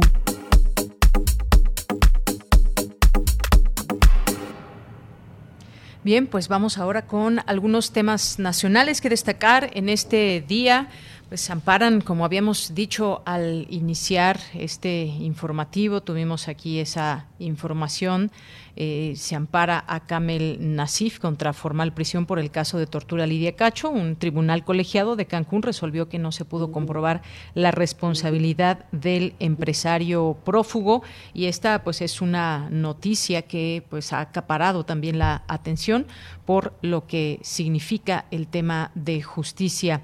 Y pues en otras informaciones, México sin riesgo de represalia de Estados Unidos por por apoyo a Cuba, dice el presidente Andrés Manuel López Obrador. Esta nota que destaca hoy la jornada dice que hoy y mañana salen sendos barcos a la isla con insumos médicos, oxígeno y alimentos. Es lo que dio a conocer el presidente otro buque mexicano, el Libertador, parte de Veracruz con ayuda humanitaria para Cuba. Este navío de la Armada de México transporta alimentos y medicinas. Se prevé que arribe a la isla pasado mañana o antes si las condiciones meteorológicas lo permiten. Importante dar a conocer también esta información donde él dice, el presidente descarta cualquier sanción de Estados Unidos por enviar eh, alimentos, oxígeno, combustible a Cuba. Ayer también lo comentábamos y que esto desata una serie de opiniones. Hay quien dice, bueno, pues es una ayuda humanitaria que se puede permitir México a un país que lo necesita, a un país hermano, pero por la otra también está este tema de, pues, ¿y qué pasa en México? Tenemos también para proporcionar esta ayuda a Cuba cuando en México también pues hay distintas necesidades en el tema de la salud.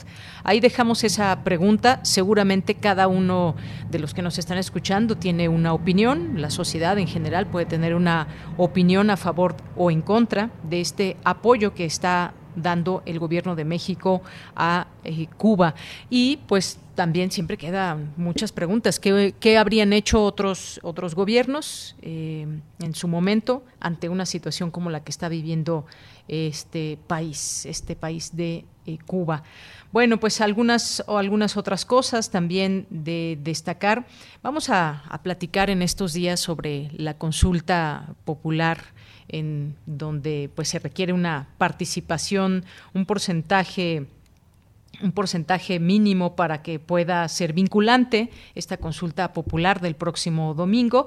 Ayer el, senador de, de, Morena, Ricardo Monreal, pues consideró que difícilmente la consulta del próximo domingo 1 de agosto alcanzaría la participación de 37.5 millones de personas, que es lo que se requiere para que adquiera un carácter eh, vinculante. Este líder en el Senado de, Morena consideró esta situación. Difícilmente alcanzará una participación del 40% para enjuiciar a presidentes y este 40% como parte del padrón electoral, es decir, esta cantidad de 37.5 millones de personas. Y anticipó que de no lograr la meta, esto se deberá al desgaste que, eh, al que han sometido a este ejercicio de democracia participativa y al interés del Instituto Nacional Electoral en promoverlo. Así que denunció que a menos de una semana de que se lleve a cabo la consulta popular para saber si la población está de acuerdo o no en que se emprendan procesos de esclarecimiento de las decisiones políticas tomadas en años anteriores, el INE, a través de sus posturas, parece desinteresada en fortalecer la participación democrática. Bueno, pues compártanos ustedes, ¿van a participar o no en esta consulta? ¿Por qué sí o por qué no? Es algo que se llevará a cabo el próximo domingo y ya tendremos eh, tendremos esta posibilidad de estar platicando de este tema. Y bueno pues otros temas también ligados eh, ligados a la economía. Hace unos momentos en nuestra primera hora platicábamos sobre la reactivación este plan de reactivación económica para la Ciudad de México. Hay datos también del INEGI que dice que se recupera la actividad económica y el empleo en junio. Datos como le digo del INEGI que muestra una recuperación, la economía, una recuperación generalizada en términos de actividad y empleo respecto al nivel que presentaron en junio del año anterior.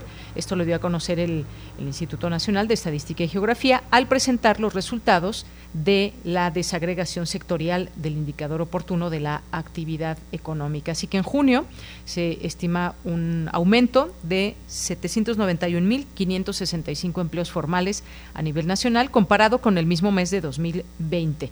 El mayor incremento se registra en la preparación de alimentos con 86.033 empleos, seguido de parques recreativos, casinos, loterías y otros servicios con 61.784. Y bueno, pues también en otros temas, eh, con respecto a cómo vamos en la aplicación de vacunas contra COVID-19, hoy eh, se supera ya eh, los 42 millones 429 mil 51 personas vacunadas que teníamos el día de ayer y esta cifra seguirá creciendo. Hoy con pues se da comienzo a los a la vacunación a mayores de 18 años y pues estas son las cifras que se llevan, es un avance de un 25% para el país. Hay un reporte técnico de la Secretaría de Salud que eh, indicó que las, las, las, entidades donde se reportan más de 3.000 casos activos, individuos que iniciaron con síntomas de infección en los pasados 14 días, en Ciudad de México, son Ciudad de México, Estado de México, Jalisco, Nuevo León, Veracruz, Sinaloa y Quintana Roo. Destacan que la capital del país eh, con 31.214, casi una tercera parte de los 101.630 reportados a nivel nacional.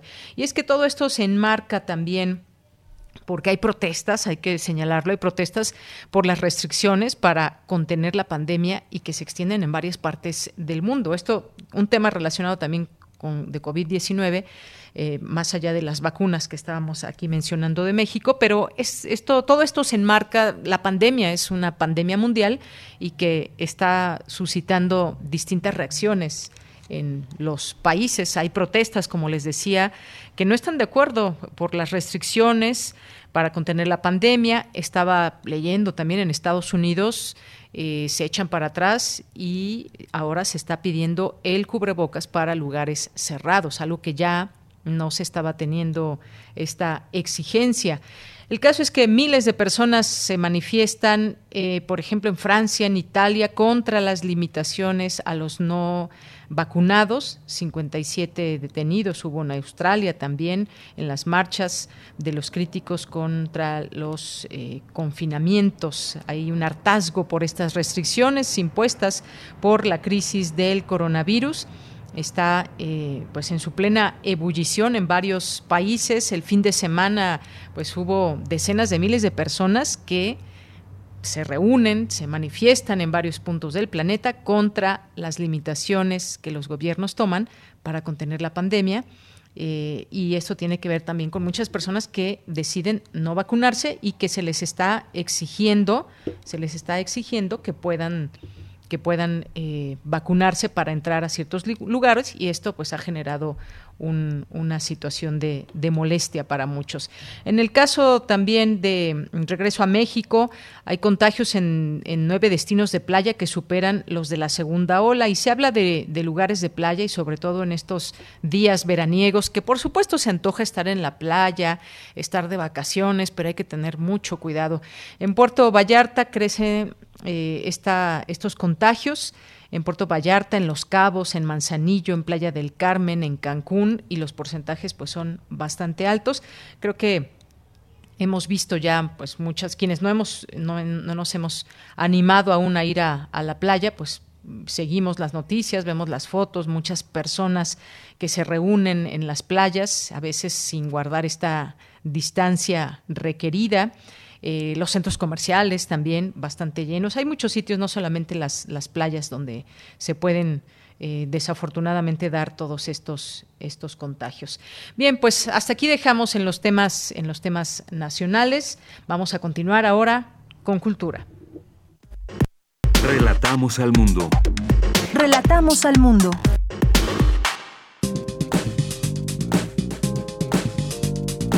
Cultura RU.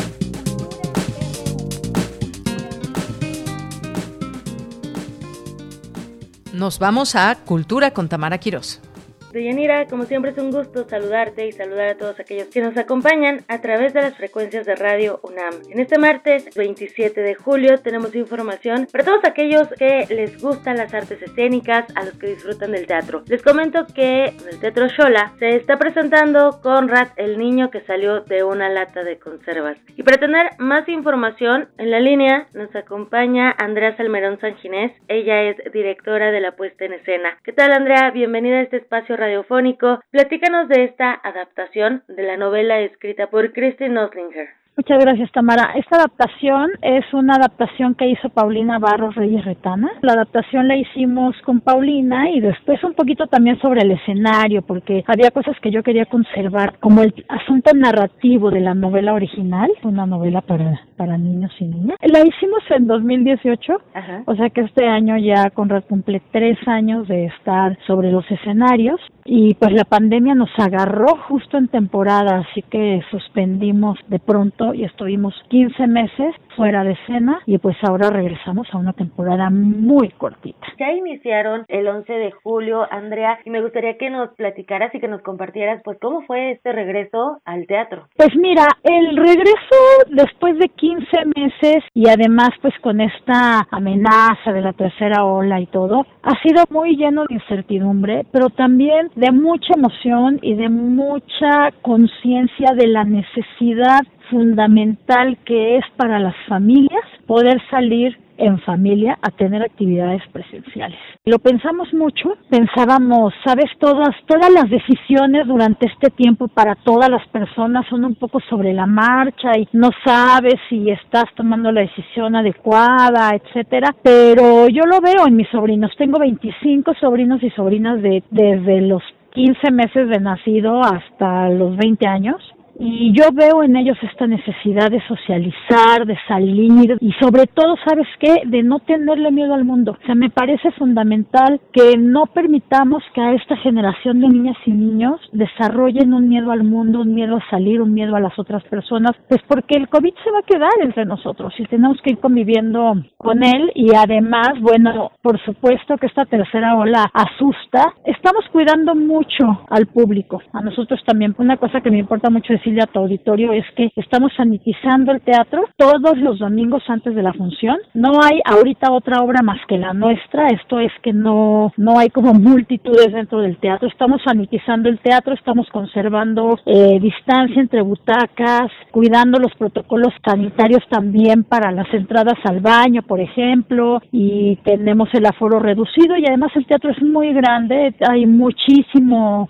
eh, aire, esto es que el techo está muy alto y pues por eso les invitamos a venir y a decirles vengan, nosotros los vamos a cuidar, ustedes también cuídense, ¿no? No hagan como que se ponen el cubrebocas, no se dejen la nariz afuera, este, no coman en el teatro y así, si todos hacemos nuestra parte, las niñas y los niños pueden disfrutar de una experiencia y también los grandes, ¿eh? Porque quiero decir que Conrad también se disfruta mucho por la gente más grande, por los adultos que vienen sin niños, entonces entonces, vengan a tener una experiencia familiar que nos ayude a perderle el miedo al exterior, ¿no? Claro, y sobre todo eh, este punto importante, ¿no? El respeto entre todos es fundamental y bueno, están los espacios bien establecidos para que podamos disfrutar de esta obra que bien lo mencionas es para todo el público. Andrea, también me gustaría que nos platicaras acerca de estos hilos conductores. Creo que también nos vamos a ver identificados porque pues es, es una mujer independiente, pero que además hace compras en línea y yo creo que muchos, incluso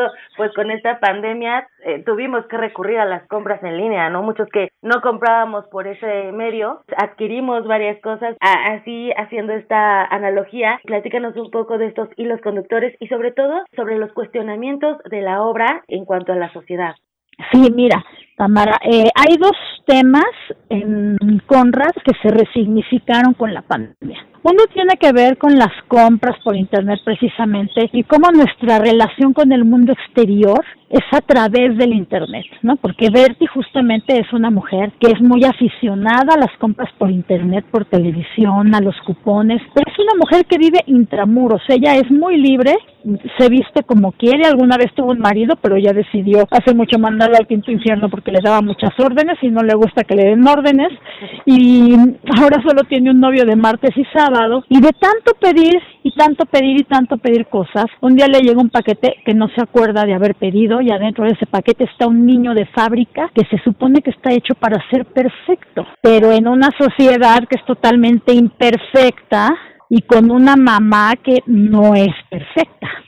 Entonces los cuestionamientos tienen que ver primero pues con esta estas exigencias que les hacemos a los niños y las niñas, esta presión que ejercemos sobre ellos para que sean bien educados, para que sean perfectos, para que sean no sé qué, cuando en realidad también el mundo se trata de crear comunidad y la comunidad es imperfecta, ¿no? Entonces Conrad se empieza a enfrentar pues con todos los problemas que le acarrea tratar de ser perfectos o haber sido creado perfecto, ¿no? Y entonces pues la pregunta es esa, ¿qué les estamos pidiendo?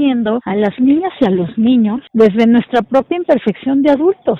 Y por eso la obra es para toda la familia, Tamara, porque es una obra que cuestiona también a los adultos y también de lo que habla Conrad es de cómo necesitamos hacer un espacio para las necesidades de todos y de sobre todo de las niñas y los niños, ¿no? Ese es uno de los temas que se resignifica mucho ahora con la pandemia, en donde todos hemos tenido también que estar encerrados en nuestra casa e ir haciendo espacio para que la niña tome su clase, para que el niño tome su clase, para que el papá pueda trabajar, para que la mamá pueda trabajar, ¿no? Y otra cosa que me interesa mucho ahora, que está totalmente resignificado tras la pandemia, es que México es uno de los países con más alto índice de orfandad por COVID. Y tenemos que empezar a hablar de esto. Conrad se trata de hacer familias y de cómo las familias no necesitan ser consanguíneas. Las familias se forman a partir de un núcleo de personas que deciden cuidarse entre ellas, que deciden apoyarse entre ellas. Y pues estos son temas que me interesa mucho tocar en Conrad. No es una obra, yo lo cuento así, parece bueno que les vamos a hacer así una moraleja, ¿no?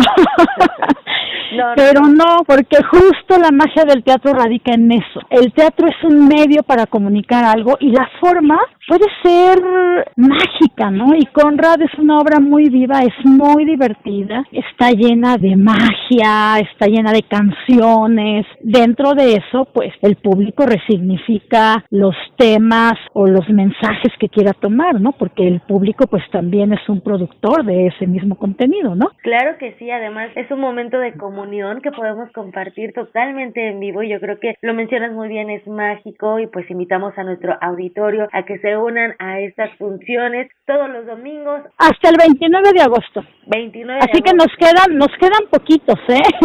nos quedan poquitos. Todos los domingos a la una de la tarde hasta el 29 de agosto en el Teatro Xola, que está en la Colonia del Valle, en Ciudad de México, sobre Avenida Xola, entre Nicolás San Juan y Gabriel Mancera. Eh, vamos a estar ahí, ya nos queda poquito. Nos pueden seguir en nuestras redes para que puedan tener más información, que es arroba teatro en fuga MX, arroba teatro en fuga MX en Instagram, Facebook, y Twitter. Ahí vamos a hacer también promociones para que puedan tener boletos y todo eso. Excelente. Oye, Andrea, y aprovechando que estamos hablando de esta puesta en escena que es un proyecto en conjunto con Teatro en Fuga y Armar Media, hace algunas semanas, eh, la semana pasada más bien, se anunció la programación del Festival Internacional Cervantino que se va a realizar en formato híbrido y Teatro en Fuga tiene una participación. ¿Podrías compartirnos más detalles acerca de la participación de Teatro en Fuga en este festival tan esperado? Ay, claro que sí. Nos da muchísima emoción participar en el Cervantino. Yo soy de Celaya y el Cervantino era mi Disneylandia y esta es una obra que escribimos específicamente Paulina Barros, Reyes Retana y yo para el Cervantino y para Guanajuato. Es un proyecto en donde vamos las, las creadoras de Teatro en Fuga, las creativas, es el mismo equipo creativo de Conrad, pero todo el elenco, todo el equipo técnico, todos los asistentes son de Guanajuato, de diferentes municipios y mm, fueron seleccionados por convocatoria, por audición. Entonces es una historia muy guanajuatense con un talento de Guanajuato que se van a sorprender de verdad. Talentosísimos muchachos y muchachas de Guanajuato, jóvenes profesionales muy recién egresados de las escuelas profesionales de artes escénicas del Estado. Y pues bueno, vamos a dar funciones en el Cervantino el 30 y 31 de octubre. Ya están los boletos a la venta en Ticketmaster, por si quieren comprarlos. Están bastante accesibles. Y el aforo es limitado, obviamente, por la pandemia. Entonces compren pronto sus boletos de Has visto el Pacífico, así se llama, porque mi estado, Guanajuato, está muy lejos del mar. Ah, sí. Y, es una historia, eh, también es una obra para toda la familia eh, que habla sobre el encuentro accidental de un niño de ciudad y una niña otomí de Guanajuato y cómo intercambiar sus cosmogonías del mundo y sus identidades les muestra la riqueza también de la sociedad. Muy bien, pues ya tenemos dos excelentes opciones para disfrutar del teatro para toda la familia. Andrés Almerón, muchísimas gracias por tomar la llamada. Tenemos una cita en el Cervantino y también tenemos una cita acá en la Ciudad de México con Conrad todos los domingos hasta el 29 de agosto a la una de la tarde en el Teatro Shola. Pues nada más invitarles a que no permitamos que el COVID domine nuestras vidas y nuestra libertad. El mundo es nuestro, esta vida es nuestra. Tenemos que cuidarnos mucho y tomar todas las precauciones que ya conocemos para poder disfrutar del sol, de la risa, del cuerpo, de la música y de, sobre todo, de las artes presenciales. Es fundamental que ayudemos a las niñas y niños de esta generación a perderle el miedo al exterior, a perderle el miedo a los otros y a despantallizarse. Muchas gracias, los esperamos hasta el 29 de agosto en el Teatro Shola y también en el Cervantino en octubre en Guanajuato. Los boletos ya están a la venta en Ticketmaster. Andrés Almerón, muchas gracias por acompañarnos esta tarde en Prisma RU. Deyanira, te regreso los micrófonos. Hasta mañana. Gracias Tamara, hasta mañana y nos vamos a despedir. Gracias a Refrancito que nos va escuchando en el tráfico intenso en Avenida Cuauhtémoc. Muchas gracias, gracias por los comentarios y nos vamos a despedir con musiquita, ¿qué les parece? Vamos a escuchar a Yolanda Quarty, mejor conocida como Yola, que es una cantante, compositora inglesa, ha sido corista en grupos eh, como Massive Attack de Chemical Brothers. Vamos a escucharla, se llama Starlight esta canción, si pueden vean el video, seguramente también les gusta. Con esto nos despedimos, soy de Yanira Morán, a nombre de todo el equipo, gracias, buenas tardes y buen provecho.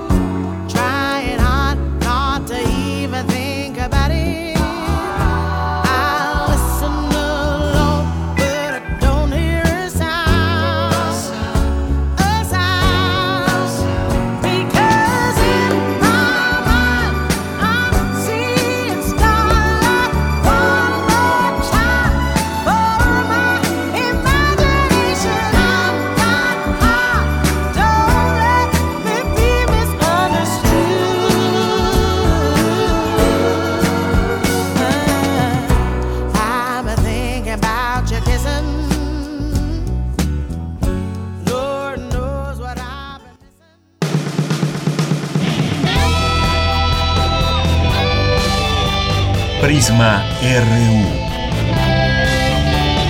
Relatamos al mundo.